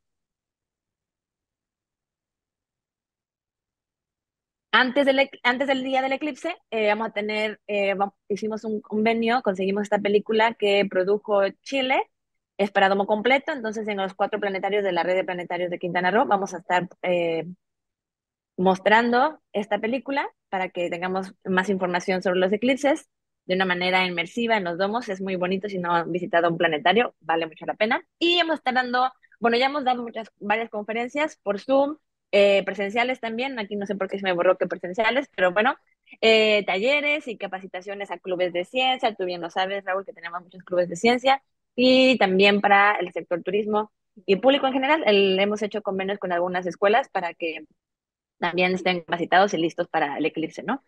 Entonces, ahora sí, vámonos a, eh, bueno, algunas fotografías. Solo aprovechando igual, porque a veces hay confusión en los tipos de eclipse, el de este año es el anular, el de aquí de en medio. Sí se alcanza a ver todavía el disco solar, entonces con mayor, con mayor razón es importante siempre tener la protección adecuada eh, para no lastimar nuestros ojos. Y ya el del próximo año, ya nada más como adelanto, lo, bueno, lo hemos comentado también en otras charlas, el del próximo año sí es total, ¿ok? El de este año anular. En Cancún particularmente, donde yo vivo, no se va a alcanzar a cerrar el anillo. En, eh, pero, por ejemplo, en Chetumal, Bacalar y en Cojulich, el sur de Quintana Roo, sí se va a cerrar el anillo, ¿no? Entonces, es lo que les comentaba, la ventaja de, eh, bueno, esas son las diferentes este, sedes, la ventaja de el sur de Quintana Roo es que justamente pasa por, por así decirlo, el centro de la anularidad, donde va a durar más. Mientras más cerca de esta línea azul, más tiempo va a durar la anularidad. Entonces, eh, en Cojunlich eh, va a durar cinco minutos. Aquí tenemos más o menos cómo se vería en Cojunlich.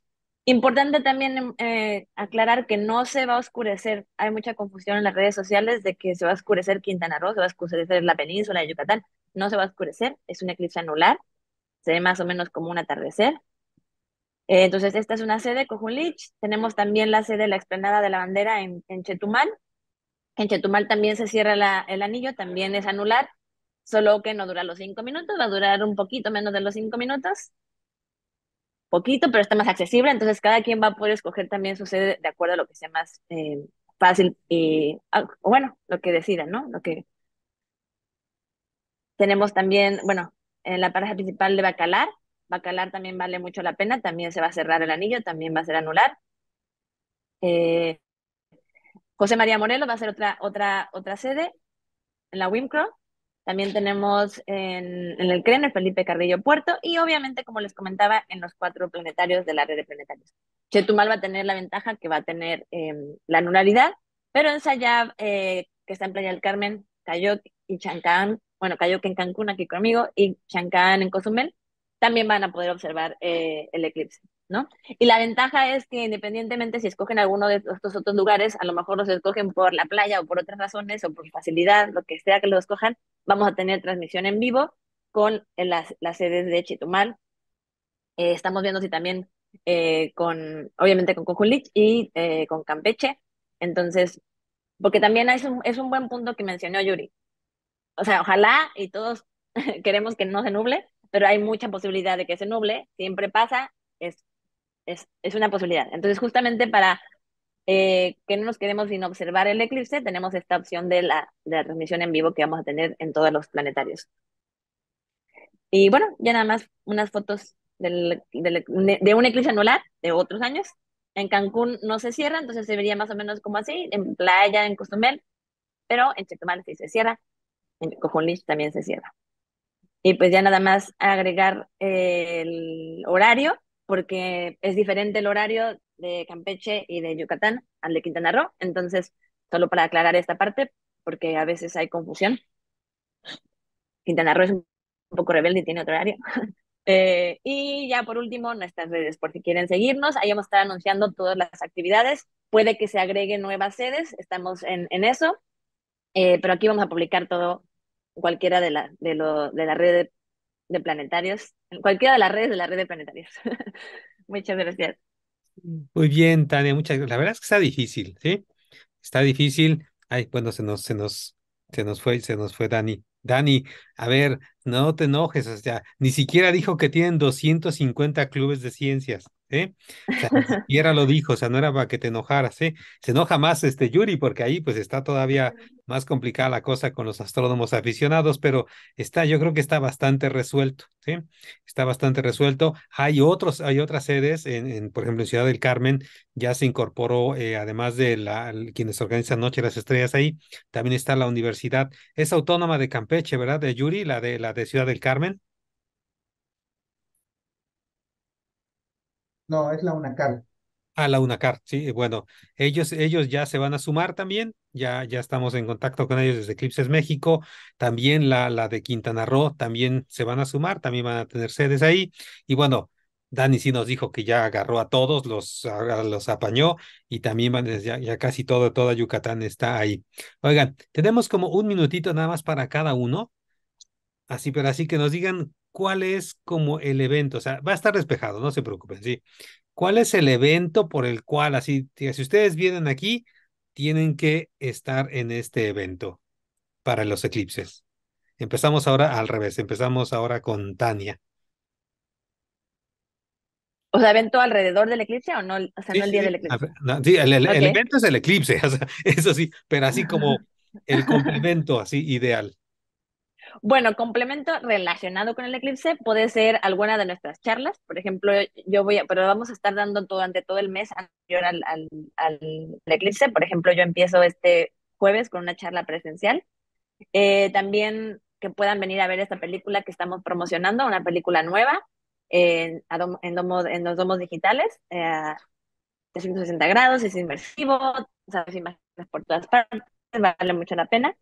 Eh, y en sí, en Quintana Roo hay muchas actividades que pueden realizar. Por ejemplo, en Bacalar está la Laguna de Bacalar, donde se pueden ir en kayak, pueden aprovechar para, para obviamente, ver también cenotes, en, toda la, en todo Quintana Roo hay cenotes. Eh, en Chetumal está el malecón de, el malecón, eh, de Chetumal. Tenemos también, obviamente, los vestigios mayas como Lich Y obviamente en Cancún tenemos la playa hermosa, ¿no? Entonces, es más que nada estas actividades por ahora, por ahora, tal vez agreguen más. Entonces estén atentos a nuestras redes. Muy bien. Dani. Está, creo que está silenciada. No te escuchas, no te escuchas, Dani. Ay, ok, ahí estoy. Bueno, yo creo, eh, no importa en realidad el sitio en el que nosotros decidamos ir a ver el eclipse, ¿no? Puede ser eh, Yucatán, Campeche o Quintana Roo, si es que están en posibilidades de viajar y estar en la zona de la anularidad. Pero si no pueden, de cualquier manera yo creo que lo importante es tratar de estar en sitios en donde se ofrezcan observaciones públicas. Si no vamos a poder ver por eh, la nubosidad, a lo mejor el eclipse, o lo vamos a ver de manera intermitente, yo creo que lo más importante es que este tipo de eventos nos permiten hacer comunidad y compartir experiencias.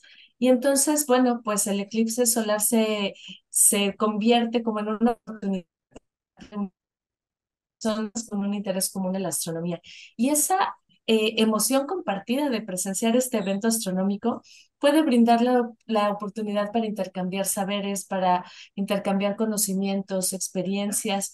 Puede llegar a ser un evento tan significativo que puede ser una fuente de inspiración para tener a futuros físicos, biólogos, astrólogos, astrólogos, ¿eh? No, astrólogos, no, astrónomos, este, ornitólogos, historiadores. Es decir, los eclipses interpelan nuestra capacidad de asombro por el muro, por este mundo natural y creo que eso es lo más importante, compartir el conocimiento, no importa en dónde estemos. Si van a estar en una zona en donde el eclipse se va a ver de manera parcial, no importa. Lo importante es salir y compartir nuestro gusto por la astronomía. Perdón, ya me parezco a cierto secretario de educación que cuando presentó a Julieta Fierro la presentó como astróloga. Ustedes disculpen. Bueno. Premio al que se sepa que, que, en qué época. Ándale, que, que, nos, que nos escriban y, y le regalamos un par de gafas para observar el eclipse. Aquí que escriban al aire. Gracias, Dani. Está medio manipuladora tu, tu rollo, ¿eh? Pero bueno, ni modo. O sea, ¿quién me manda a preguntar? Sí. Master, ahora sí tú acábalos, por favor. Bueno, Campeche es pequeñito, es una ciudad chiquita y es patrimonio cultural, es la única ciudad que está amurallada de todo el país. Eh, es una ciudad en donde hay, pues ahora, la sede del Cervantino y la sede de la Magna Vaquería Campechana, entonces, pues pueden venir, tenemos selva, tenemos playa, tenemos las, las, las zonas arqueológicas también, que están, digamos, mucho más preservadas, aunque ahorita pues tenemos, hay ciertos impactos de, de modernidad que no nos gustan mucho, pero bueno, este, es, es para venir a ver cosas así como muy tradicionales. Entonces aquí los invitamos a que vengan a Campeche. Reserven pronto porque les decía, es una ciudad muy chiquita, rápidamente se pueden saturar los cuartos de hotel, ¿no? Solamente hay creo 2.700 cuartos de hotel en toda la ciudad, entonces tienen que apresurarse. Así es, y, está, y así están en, en, en, los tres estados, ¿eh? la verdad es que va a haber una, una, buena, una buena cantidad de visitas. Por supuesto, todo esto promovido por Viajes Raulito, que les organizó nada más para este año un eclipse anular en la península. Nada más, nada más lo hicimos por ustedes, ¿sí? Pero bueno, oigan, Yuri, Tania, Dani, pues muchísimas gracias por haber estado con nosotros esta tarde aquí en Estamos al Aire. Les agradecemos un montón y no solo estar aquí, sino todo el trabajo que han estado haciendo ya desde hace casi dos años, ¿no? Más o menos, es un trabajal. Y bueno, pero ya casi, ya casi lo logramos. Así que, bueno, pues ya está la información que me pedían aquí, todos para irse a la península, ya decidan a cuál sitio. Así, y ya, pues muchas gracias. Gracias, a Gracias. ustedes. Gracias, Raúl. Perfecto. Adiós. Pues Ma- Manolito, amigos, estamos al aire. Nos vemos el próximo miércoles.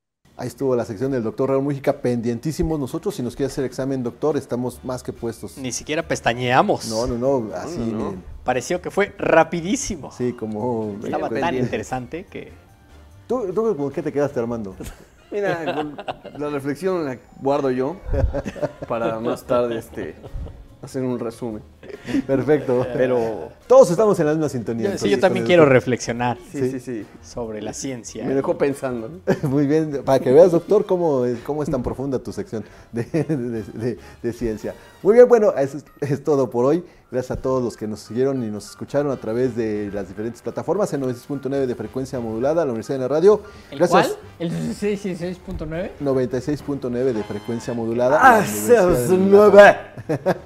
Se nota que ya es miércoles. Se nota que nos queremos ya ir de fin de semana. Win, muchas gracias por esta tarde. Me agarras con el cafecito en la mano. Muchas gracias, nos vemos y nos escuchamos en el próximo programa. Armando Valerdi, muchas gracias. Gracias, buena tarde, cuídense mucho. Claro, al estandopero de la tarde, Iker Carmona, muchas gracias. Adiós, adiós, nos vemos mañanita con el jueves retro. Con el jueves retro, exactamente. Y ahí con esa despedida también Lalo Zambrano. Adiós, adiós muchachos, nos escuchamos mañana, cuídense. Gracias. A nombre de Manolo Fraustro, también de... eh, eh, ah, y, eh, ¿Fraustro? Frausto. Ese es otro, ¿no? Es otro, exactamente. Te vamos a hacer lo mismo que a Iker y que a su chiste. ¿Qué? O sea, el, a Iker lo vamos a castigar. A mí también. A su chiste también, porque era muy malo, era tan malo que tuvimos que castigarlo y ahora...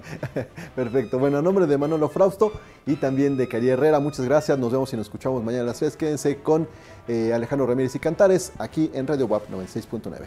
Adiós.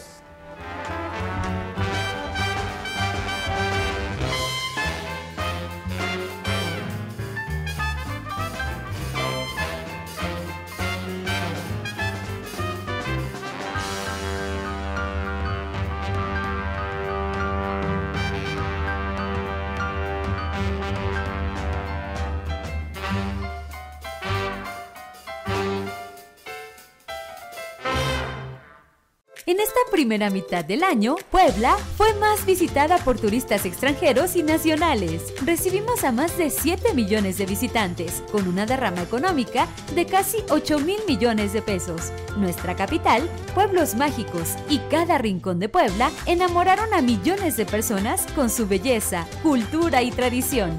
Este logro es de todas y todos. El turismo en Puebla acelera. Gobierno de Puebla. Gobierno presente. ¿Quieres salir en tu foto de graduación? No te pases. Si te drogas, te dañas. Benemérita Universidad Autónoma de Puebla. A ver, niños, ¿quién va a ser nuestro delantero el día de hoy? Profe, profe, elija a Leticia, ella es nuestra goleadora estrella. Prefiero a Carlos. Gracias, profe, pero prefiero a Leti para que nos ayude a ganar este partido. Hagamos de las escuelas espacios incluyentes y seguros para las infancias. La violencia no es normal. Si vives cualquier tipo de violencia, recuerda, no estás sola. Comunícate al 911 del Mujer. Gobierno de Puebla. Gobierno presente. El Egipto que cautivó a Napoleón. Exposición documental de la expedición del ejército francés en el Egipto del siglo XIX. Visítala del 17 de agosto al 17 de diciembre en el Centro de la Cultura y los Saberes del Edificio Carolino. Costo 10 pesos y miércoles entrada gratuita. Benemérita Universidad Autónoma de Puebla. Si tienes 25 años o más y quieres aprender sobre salud, tecnología, idiomas y otros temas, acércate a la Universidad para Adultos BUAP. Inscripciones hasta el 8 de septiembre. Mayores informes en upa.boap.mx. Iniciamos el 18 de septiembre. Benemérita Universidad Autónoma de Puebla.